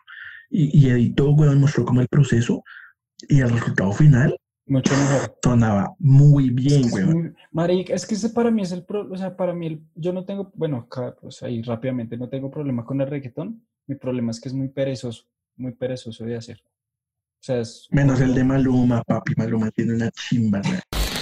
Y la otra también animada es la de Pixar, la de Onward. Yo esa no la vi, No me acuerdo. No me llamó la español. atención. Eh, Es ¿Unidos? Unidos. Unidos.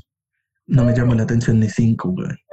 Bonita, cálida, Pixar, pero es que Pixar parece que tiene, es- parece Marvel, tiene la misma fórmula para todo, que es como Sí. el personaje que, que no sabe nada. no bonachón, que es No, bonachón, y, y que, pre- que es como que no entiende nada, pero al final es el ser superpoderoso que lo arregla todo.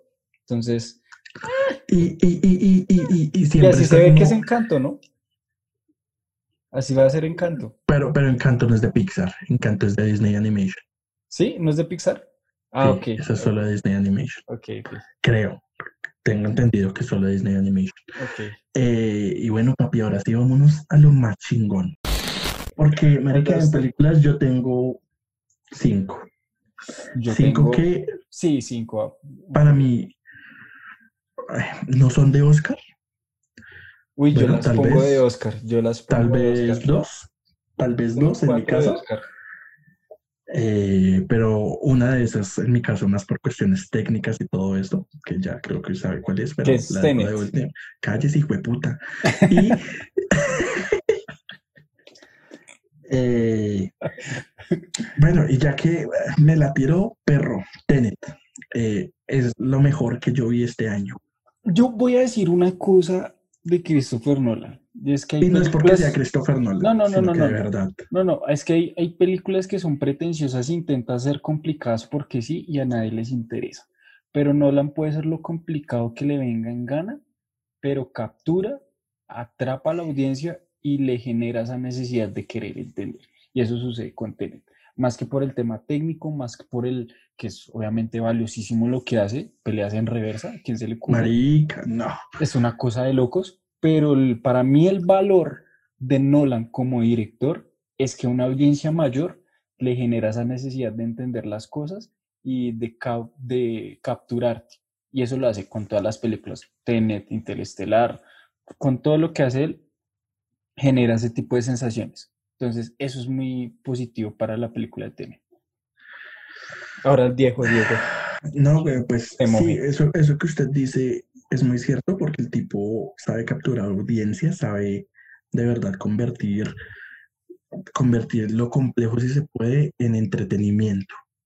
Y con las películas de él pasa, puede pasar que puede que uno no las entienda, para quien no la entienda, va a quedar encantado con lo que está viendo en pantalla. Y la va a volver a ver. Y puede que le, exactamente le genere esa gana de, ahora sí quiero entenderla, porque me llamó la atención. Y, y no, weón, eh, en cuanto a todo el despliegue técnico, es una pasada, weón, me, me fascinó la historia, weón, eh, tiene unos giros que yo no esperaba. Em, lo que usted decía ahorita de las peleas en reversa, me acuerdo que la estaba viendo y con el parcero con el que fuimos, Miguel, cuando estaban en reversa, con ese marica, número, qué putas, decíamos, qué chimba. eh, estrellar un 747, weón, contra un, un, edificio, bueno, un, este, de verdad hacer esa mierda, es porque está muy comprometido con, con, lo que es el cine, con la audiencia, con todo esto. Y de verdad eh, es la mejor película que hasta ahora he visto este año. Eh, seguramente en esta lista tendría que estar Wonder Woman, pero a fecha de hoy no ha estrenado. En nuestro país. En, nuestro, país. Creo que en México ya, pero bueno. Pero seguramente va a estar porque pues todo el mundo ha dado buenas Entonces, Wonder Woman, una chimba, papi. Peta Jenkins, lo hiciste de nuevo.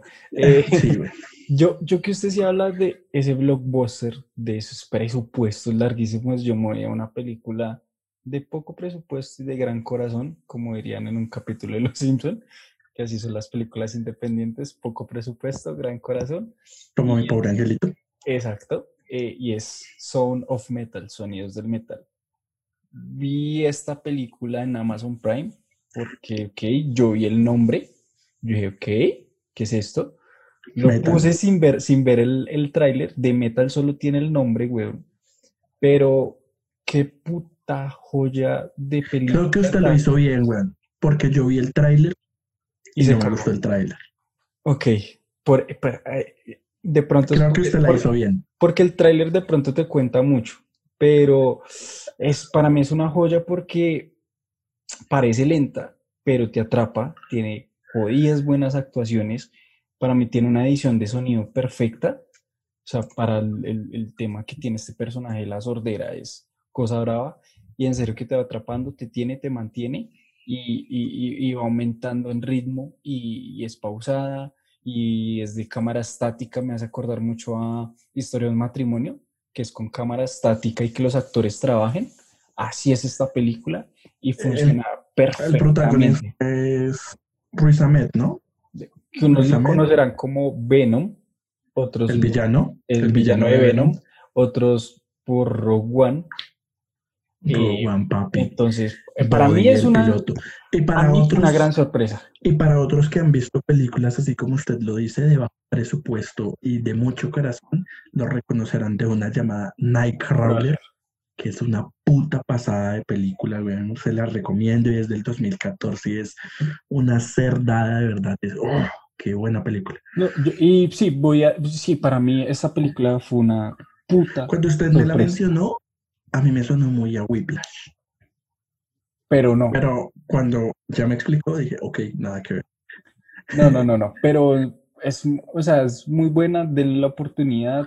¿Cree que vaya para premios? Yo la veo, güey. Ah, pues no a nivel general, pero yo por ahí la veo en sonido.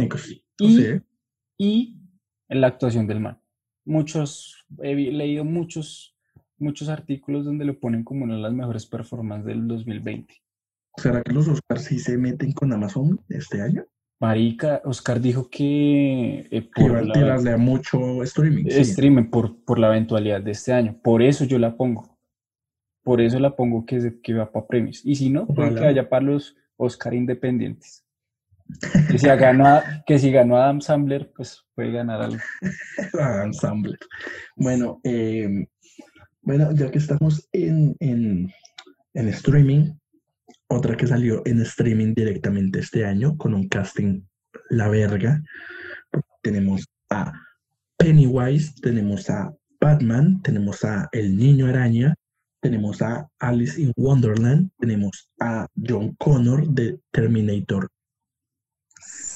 5. Tenemos a Harry de Queen's Gambit. Tenemos sí al primo de Harry Potter. Marica, eh, The Devil All the Time. Perro, qué pasada de película, viejo. Y es, eh, esa también, esa puede ser, pues cuando uno la vio, no dice, esa puede ser de premios. Tal vez por guion adaptado eh, y otras cositas, no sé, eh, no sé si para actuar, hay unas actuaciones muy buenas, de verdad, todos, todos los que Lo de Robert Pattinson me parece brutal, vean, lo odié, lo detesté. Eh, Tom Holland también lo hace muy bien. Además, dense la oportunidad de verla subtitulada porque lo que hacen con los acentos sureños, sí. eso le da mucha validez a la historia y a las actuaciones. Lo de Pattinson, que bueno, y la voz que pone, uy, no. No, y, a mí me, sorprendió Tom Holland, weón. Bill, Skarsgård, eh, eh, Pennywise, Sí, sí. Que es el papá, es el papá. El papá, güey. Uf, marica. Actor de reparto. Yo a ese sí lo pondría nominado a Además que para mí es una buena película que hace crítica a la afición religiosa. Todo. No, no, no, Muy bien pensada. Eh, es, un suspenso muy bien. La fotografía, el arte, las paletas de colores. O sea, ya nos, ya nos, ya parecemos hipster acá, pero en serio que cuando uno ve esas películas, uno, ok, entiende muchísimas cosas de ese tipo. en serio que es una... Y me encantó. Tom Holland es británico, güey, y el acento que hace, la actuación, marica, es que, muy bueno, eh, muy bueno. Eh, Robert Pattinson también es británico. Ah, sí, sas. Él también es, es, es británico. Eh, Por eso, denle la chance de ver la subtitulada, en serio, que... Bill Skarsgård Ah, más que. Eh, él, es sueco. Entonces. Marica, por Dios. Además, me, me, encanta, voy a decir una cosa, me encantó porque como que 15 días antes, un mes antes, Netflix tiró el tráiler y mire, mire el reparto. Sí, Netflix hace eso. Y como siempre tiene como un mes, 15 días. Y uno como hijo de puta, a la lista. Y, a la lista, una, muy buena, muy, muy buena. Yo me voy para el otro lado, me voy con una buena comedia también de streaming de Amazon Prime. Recuerden, no me está pagando Amazon Prime. Eh, y es Borat. Marica. 2. The Subsequent Film. parce. No, ay, maricas. Es que Yo a día de hoy no he visto la primera. Identifico a Borat, identifico lo que el personaje trataba de hacer. Y vi esta porque usted me la recomendó, weón, y me dijo. Yo recomiendo, de humor. Pero porque usted conoce mi humor, weón. Sí, sí. Y ese humor gonorrea, incómodo, es algo que a mí me cuesta bien. Y, uff, marica. Hay, hay, que decir una cosa y es que Borat 1, para mí, es el experimento. De irse a la calle con este personaje antisemita, eh, machista y homofóbico para sacar lo peor de la gente. Y funcionó el experimento. Y aquí en Borat 2 intentan hilar una historia a través de esos, como esas bromas y esas actuaciones con personas reales eh, que son un ser una pasada. Si no la han visto, que yo siempre la comparo en ciertos niveles con Bad Grandpa, que es de los productores de Jackass. Pero esa es malísima. Sí, pero funciona, pero funciona igual, o sea, es la misma, es el mismo formato de a partir de... Bro, la de, de Niro y Zac No, no, no, no, no, no, no, no, no, no, es de Jackass, que es del... Ah, no, Que es, del, que es de Knoxville, que se disfraza de, de viejito y tiene que ah, llevar al niño al, como al, con los papás Y, ese transcurso, ese viaje, esa historia, la cuentan a través de diferentes bromas que le hacen a la gente. Estaba pensando en la de De Niro y saqué que es una mierda. No, no, no, no, no, es la, la de, los de los productores de Jackass. Así funciona Borat, pero tiene un tinte mucho más político, mucho más ácido. Y en serio que... Aprovechando el coronavirus de una manera... Exacto, y uno queda boquiabierto con las reacciones, con las respuestas de algunas personas. Situaciones, weón. Eh, la actuación de la niña, de la que hace de la hija, muy buena de verdad. Hay un, un momento en particular, una situación en particular que yo decía, wow, marica, que puta, eh, Al final, ¿no? Con el alcalde, alcalde de Nueva York. Rudy Giuliani. Recuerde, vota la 2, 3, 2. Marica, es muy densa esa parte. Yo, hijo de puta. Uy, marica, es que si se hubiera esperado un poquitico más. Le, Sacha Barón, papi. Le deja ver el pito al man. No, pero. Sacha Barón es de lo mejor que hay. Ese sí es humorista, una vez. Y actor. Que, es el Rogan y qué mierda. Sacha Baron en serio, para mí es uno de los actores más infravalorados que también con dramas con, lo hace muy bien. En, en, Los Miserables. Bueno, en fin, total, muy buena. Eh, yo quiero pasar acá con una película que salió en Estados Unidos el año pasado, pero acá estrenó este año. Eh, y es de eh, el mismo. ay, se me fue el nombre de este man, Guy Ritchie. Y es The Gentleman, Los Caballeros es Ritchie en todo su esplendor. Si a ustedes les gustó em, eh, Snatch, si a ustedes les gustó, eh, eh, usted les mencionaba ahorita eh, Sherlock Holmes, mm. las de, las de, las de. Además, es, para mí es, es una película de gángster, pero de una película de gángster con clase. Marica. Británico. Con estilo. Eh, el estilo de ese director a mí me gusta mucho. El man dirige Snatch, como ya les decía, El Rey Arturo, que no es mala, eh, las de Sherlock Holmes, El Agente de Cipoll, y la única que no tiene como mucho su estilo es Aladdin, pero me gustó. El tipo tiene un estilo muy marcado y esa película me fascina. Las actuaciones. Unos, giros, weón. Además, o sea, para mí, para mí fue muy loco el hecho porque si no han visto la película, o sea, es como un man entra en una casa, intenta proponer un negocio a otro, como, y cómo se lo propone por medio de un speech, de un guion de una película. ¿Cuál es la película? Lo que nosotros estamos viendo.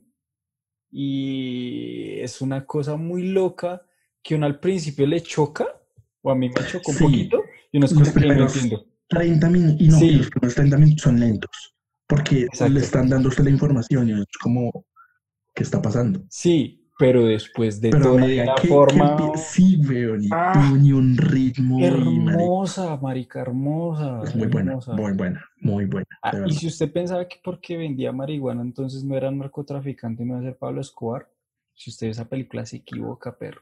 Así sea marihuana, usted es un narco de mierda. Marica, son mierdas que le hacen daño en general a los, pues a los que, a los países que la producen. Y ahí pegadito, vean, porque estas dos películas tuvieron la particularidad. Yo, The Gentleman, la vi ya en, en, streaming, en Netflix, porque Netflix por todo el tema de la pandemia compró los derechos, porque esta fue de las últimas películas que salió en cine acá en Latinoamérica. Y Netflix normalmente no hace eso, de, de una vez subir vainas que están en cine. Antes de toda la mierda. Y yo esa no la vi porque me fui ese día a cine a ver esta otra y fue la última película que vi en cine, perro, en, en marzo, el 4 de marzo, y fue El hombre invisible. Qué buena propuesta, viejo. Una chimba. Yo no, la, yo no la pillé, la verdad. Tengo que verla. O sea, si Universal quería presentar su universo de monstruos y esta mierda, debió empezar por esta por esta, no por Drácula de Untold Story, no por la mierda de la momia de 2017, con el grandioso Tom Cruise, no, eh, con esta, qué buen thriller, qué pasada, de verdad.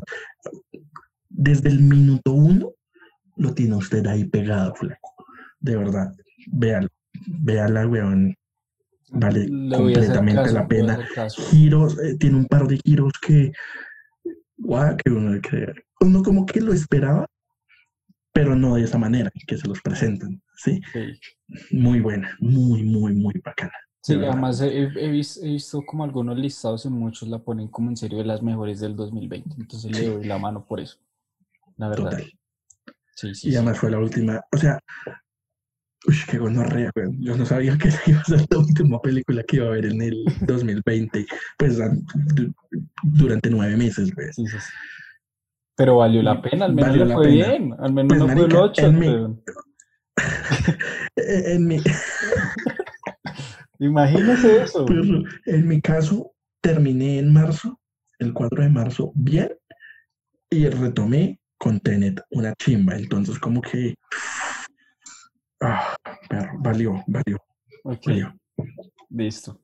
Eh, yo, yo me voy con otra que para mí, eh, para mí tiene otro de los mejores performances actorales del 2020 y, me voy y es dirigida por Spike Lee, también está en Netflix, sale, es uno de los últimos trabajos también donde salió nuestro querido Black Panther y es The Five Bloods, Los Cinco Sangres. Es la de los soldados. Película, sí, está buena. Obviamente tiene sí la connotación racial que Spike Lee siempre maneja, pero, maricas, es muy, muy, muy, muy buena, weón. La, tenía lista, yo no sé por qué no la había visto antes. La Porque se murió. La vio cuando se murió. No, no, no, no. La vi hace, literal, sin mentirles, hace unas dos, tres semanas. Ah, ok. Marica, oh, por Dios, muy buena. Porque nos cuenta la historia de, de o sea, los cinco sangres son cinco soldados afros que estuvieron en la guerra de Vietnam. Uno de ellos muere, que es Black Panther, paradójicamente, eh, y ellos cinco encontraron oro, y lo que pasa es que lo enterraron en Vietnam, y hasta hace poco, cuando ya son de mayoría, deciden ir a buscar ese oro y encontrar la tumba de Black Panther como excusa para robarse el oro. Eso que usted me está diciendo me suena muy a una historia colombiana. Sí, eso le iba a decir, a la guaca. Regreso a la guaca. A la guaca le iba a decir, exacto. Ese, Las ideas acá están, viejo. Falta es Exacto, marica. Además que hay un detallito que me encantó de la película y es que cuando hacen los flashbacks a los 60, la guerra de Vietnam, cambia el formato, no es el formato ancho, cambia el formato cuadrado cambia la fotografía, cambia el look y en serio hace ver que uno está viendo algo sesentero. Es muy buena, es muy bien cuidadita. Y uno de los personajes... Pues Spike Lee es muy, muy, muy cuidadoso, ¿no? Sí, esas chicas. Y uno de los personajes, weón, para mí, que se vuelve un hijo de puta y en serio que usted lo empieza a detestar, se empieza a perder la cordura. Parce, en serio que es una, un, pedazo de ¿El señor de camisa azul? Sí, esas marica. he visto un par de listas y me han dicho que este señor, pues no me han dicho, he visto que se escuchó, se pasa. Es muy bueno, güey, muy bueno el personaje, la construcción, la actuación. Pues es solladísimo, güey, es muy buena, muy bien cuidada. Y, y, y, ojo que de pronto también el man por ahí mete a los, se mete a premios. Seguramente. Además que pues Spike Lee va a pelear porque eso pase, crearlos. ah, sí, de pronto por incluso, pero es, pero es merecido. O sea, si el man entra, es merecido, no es, por, no es como Black Panther, es porque es una muy buena película. Eh, Spike Lee no ganó el Oscar por mejor guion adaptado original con Ku Klux Klan, ¿fue? ¿Con Blacksman? Creo que sí. Creo que sí. Que también de un discurso así re pro pro eh, afrodescendiente, el, pero, es que pero sí, y además se le, o sea, yo, creo que, y uno valora, güey, o sea, el man tiene corazón por lo que cree y se le nota. Acá mi Spike Lee me da mucha risa, güey. No, pero, pero, además que en los en esos premios, en esos premios, y usted no se acuerda, y usted no se acuerda de los Simpson cuando Homero y Bart se montan como al cohete que no va al Marte sino va al Sol, que ahí están todos los segundones de, del mundo del entretenimiento, ahí está Spike, Lee. Spike Lee güey. pero, pero, pero yo creo que, por ejemplo, a mí me abrió los ojos en una cosa que yo no había entendido, es que, por ejemplo, los negros en las guerras en Estados Unidos eran la carne de cañón. Y los cinco pues. sangres eran literal, era- eran eso, en la Primera Guerra Mundial, en la Segunda, eran los primeros que mandaban a los negros, eran los primeros que mandaban Sí, para que los bolearan plomo y Sí, igual casi que gastaran balas. Y ahí pues sí pasaban los, exactamente. ahí sí pasaban los universitarios blancos que estaban prestando el servicio a, allá adelante. Sí. Entonces, eh, eh, son cosas que uno necesita también escuchar. Sí que Lee es mamón, pero el man hace bien las cosas. Sí, sí, sí, sí, eso, eso es innegable, man. Sí, total. Eh, a mí me queda una flaquita. Sí, uy, a mí me queda, bueno, ¿Tienes de otra? Ah, ush, otra de Netflix. Es que Netflix se, se puso pesado y como que cuando es temporada de premios se pone pesado y es Mank con Gary Oldman, que nos cuenta Bueno. la historia de este personaje que escribió y casi que lo gostean, que escribió la gran película de Ciudadano Kane, el clásico de Ciudadano Kane. Y antes, antes tienen que verse Ciudadano Kane y vale la pena Obviamente, claramente. vale mucho la pena porque cuando te, o sea, les voy a contar mi experiencia, por decirlo así. Quería ver Mank por muchas reseñas positivas. Entonces dije como que primero tengo que ver Yo he Ciudadano visto es Kane, negativas, weón. ¿sí? Yo he visto que mucha encantó. gente. Pues es que. eh, pero, Es muy divisora, sí, esas. Es que, marica, Fincher. Fincher es de Mm. mis directores favoritos. Y uno con Fincher que espera. Thrillers, weón. Eh, sí, thrillers. esas. eh, si se puede, eh, detectives, eh, sí. Y esto, por lo que he leído, esta película no tiene nada de eso. Nada de eso, nada. Entonces, como que todo el mundo esperaba algo de Fincher así, y pues sale con esta película que estoy seguro que no es Para- mala. Le hace una, le hace Pero- un homenaje a este man. Exacto, le hace un homenaje a este man. Y porque, listo, termina de ver Ciudadano Kane y usted dice, ok, qué película enredada, buena. Creo que acabo de conocer mejor al señor Burns de Los Simpson. Porque si no, o sea, para mí ya entendí qué es el señor Burns. El señor Burns es el ¿En quién Ciudadano está Kane inspirado? es el ciudadano Kane.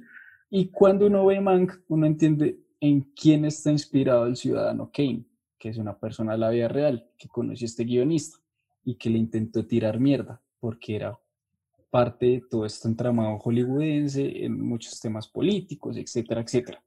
Y para mí es bello en el tema de que sea blanco y negro, es un homenaje muy bueno.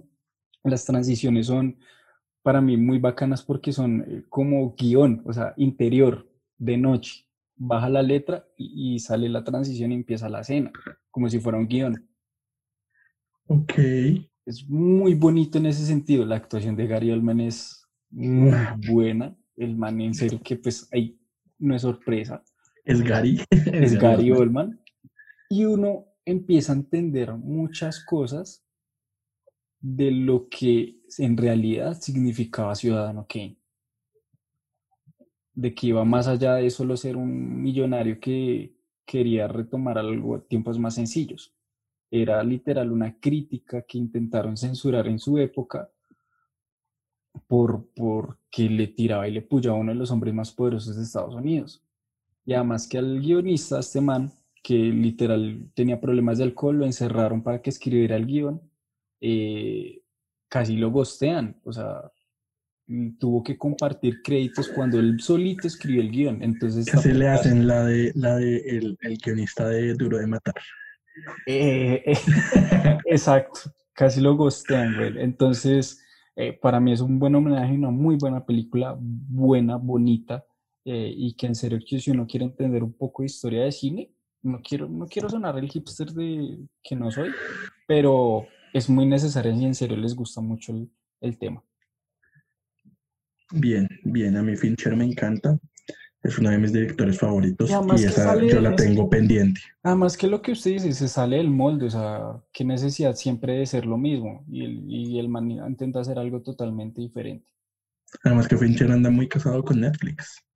Sí, Digamos, esta serie de. Love, Dead and Robots eh, la produce eh, Fincher.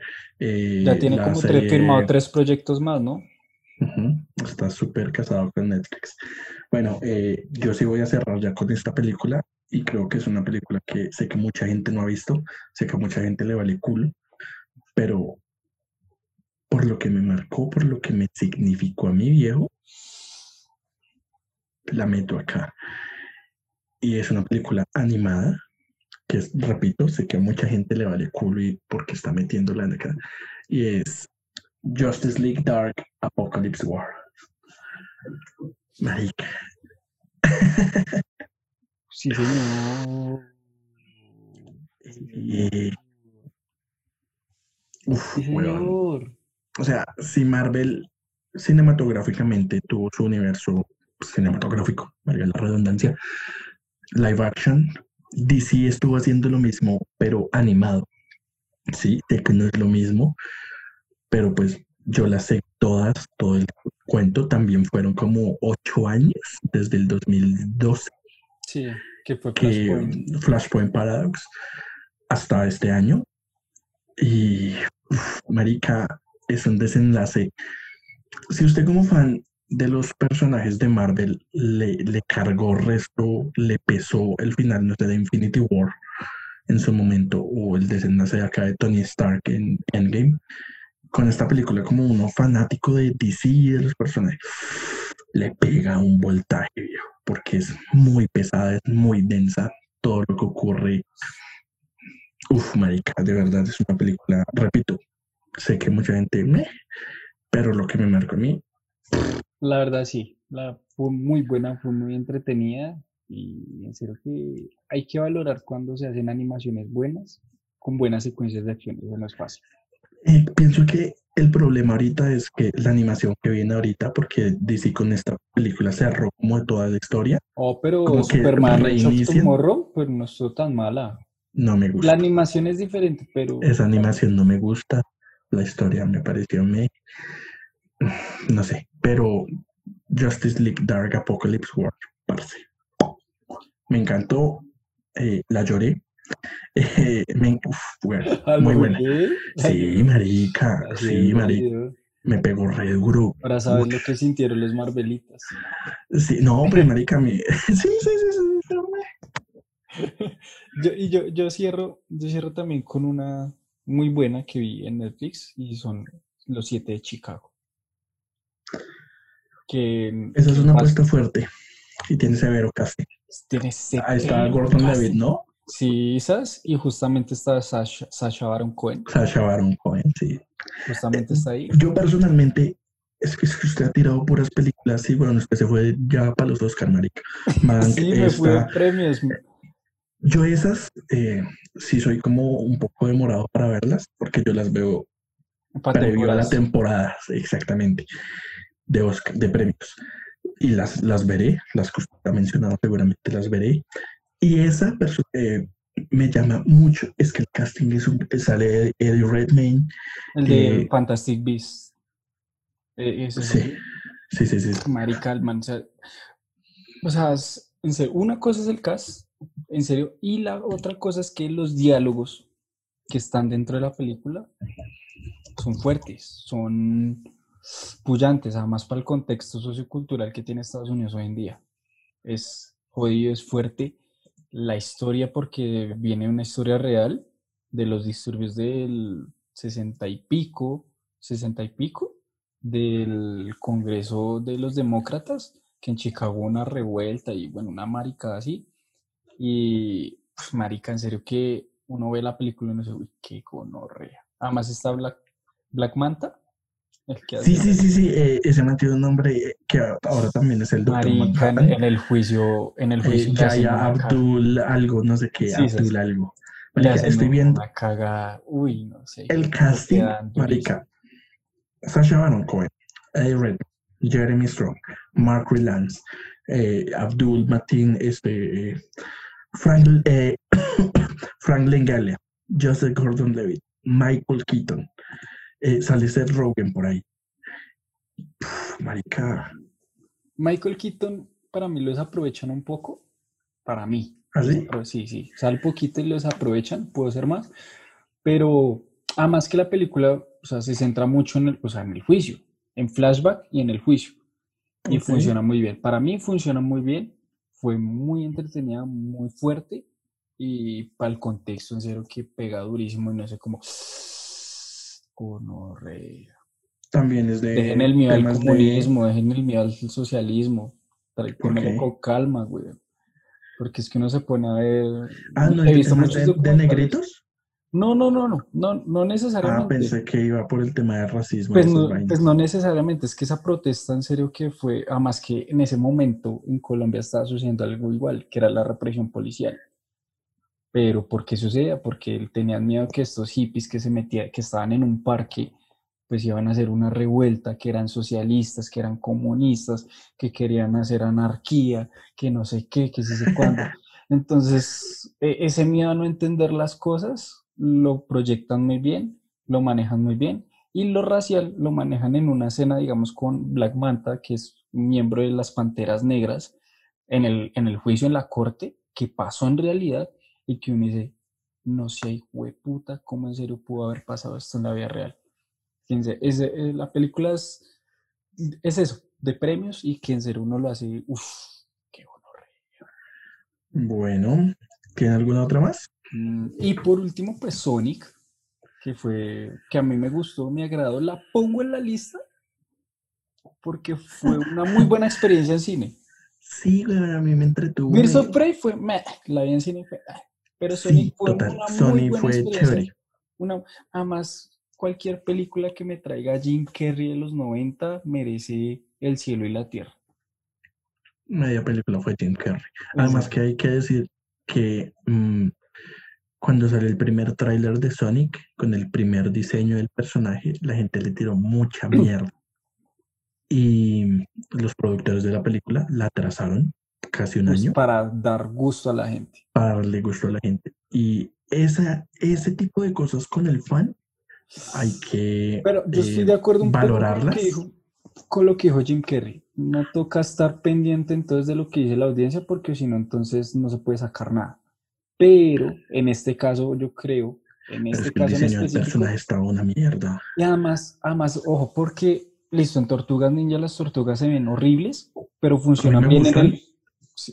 En teoría se ven horribles, pero ¿sabe por qué funcionan bien? Por el contexto en el que las introducen. En uno adolescente serio, si fuera algo más caricaturesco, pues las hacen más caricaturescas. En este caso, Sonic es una caricatura. Y si lo hubieran mostrado el diseño inicial, no funciona bien, porque se ve algo realista con algo caricaturesco, no funciona.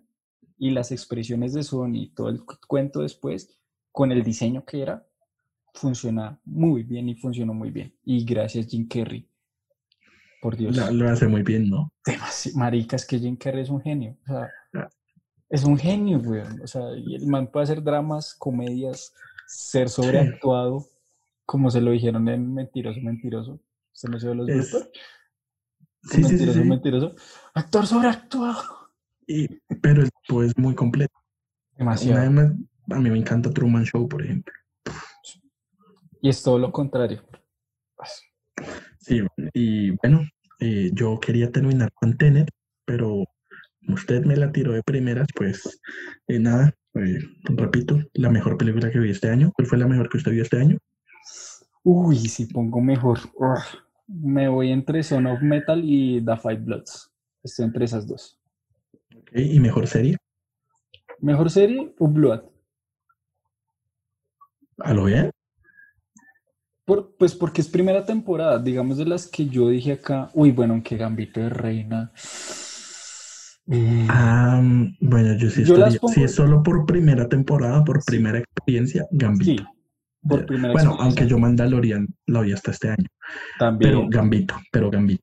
no, yo Pero pongo ya si es por un todo, The Voice. eh, The Boys, los Sí, chinos. por, en todo The Voice, pero si es por primera experiencia, me iría por Gambito y por Blood. Es decir, que a mí me sorprendió Blood porque, o sea, al menos con Gambito yo vi el tráiler y dije, ok, esto se ve cool. Con Ul- Blood lo empecé así, de cero, y dije, ok, chimba, chingón. Bueno, y luego de casi dos horas hablando mierda, eh, muchas gracias si siguen acá, eh, de verdad, de verdad, de verdad. De verdad, muchas gracias, porque ni chistes echamos. Pero, pero pues les damos recomendaciones chingonas, de verdad. eh, tratamos de sacar, pues, de lo, en, en lo que vimos, Porque eh, no lo vimos todo, mejor, sí, claramente, weón. no teníamos todas las plataformas. No teníamos. Yo sí. Ah, mal parido. No, pero es que uno le recomienda algo a Diego y. Ay, me duermo. Perro, me duermo. me duermo. Ah, pero marica, vea que, que he visto varias, weón, acá Bueno, sí. haciendo esto, he visto varias que usted me ha y han Bueno. sido fructíferas, han sido bien, ¿para qué? Eh, pero, bueno, eh, estamos terminando de grabar esto casi a la una de la mañana Bueno. y Y yo tengo que seguir viendo Rompan Todo, la serie documental de rock en español en Netflix. Chingona. Netflix. Yo- ahora toca decir, no estamos diciendo Netflix muchísimo, no nos está pagando Netflix, pero pues hay buenas cosas en Netflix que salen ahorita en diciembre. En enero también salen buenas cosas en Netflix también. venga, venga, pausa dramática. La película está, que era como de terror, weón, que es con una niña bonita y con Vince Vaughn, el de Peleando con mi familia. Ricky, Freaky, ¿ya la vio? no cas porque creo que no ha salido en cines acá, no ha salido en ninguna plataforma. Que es buenísima. Es buenísima y es de, sí, es de los productores de Feliz Día a tu Muerte, que es un buen slasher. Dicen que es un buen slasher, me imagino que con tintes de comedia, Seguramente. pero dicen que está revitalizando el slasher. Y Me, me, gusta, gusta, me gusta. Me me gusta. porque el slasher ya perdió seriedad hace mucho y que lo tomen con ese tinte cómico como el Feliz Día a tu Muerte. Que es una genialidad. Además que como que comparten el mismo universo. El multiverso extendido de los slasher. Bueno, eh, muchas gracias para quienes se quedaron en este episodio final especial navideño de fin de año y final de, si se puede llamar, temporada ¿Cuál de? Geekcast. Perro, yo creo que tomémonos enero Sí, bueno. y volvamos ser para finales de enero. Esto va a ser un final de temporada largo, nutrido. Pues sí, weón, todo el mundo. Los podcasts que yo escucho también ya se fueron eh, de eh, vacaciones. sospechosamente light, ya se fue de vacaciones. Bueno, a buscar trabajo. Exactamente. papi. Entonces, pues. Muchas gracias por escucharnos, a quienes nos han escuchado durante este par de meses que estamos haciendo esto, eh, hablar mierda y pues esperamos volver, eh, si no fallecemos en enero, esperamos volver con una nueva temporada de Geekcast. Nuevamente, muchas gracias y En serio, gracias por escucharnos. chao, chao. Vemos, socios. Feliz Navidad y feliz año y que el 2021 no sea una mierda. Ay,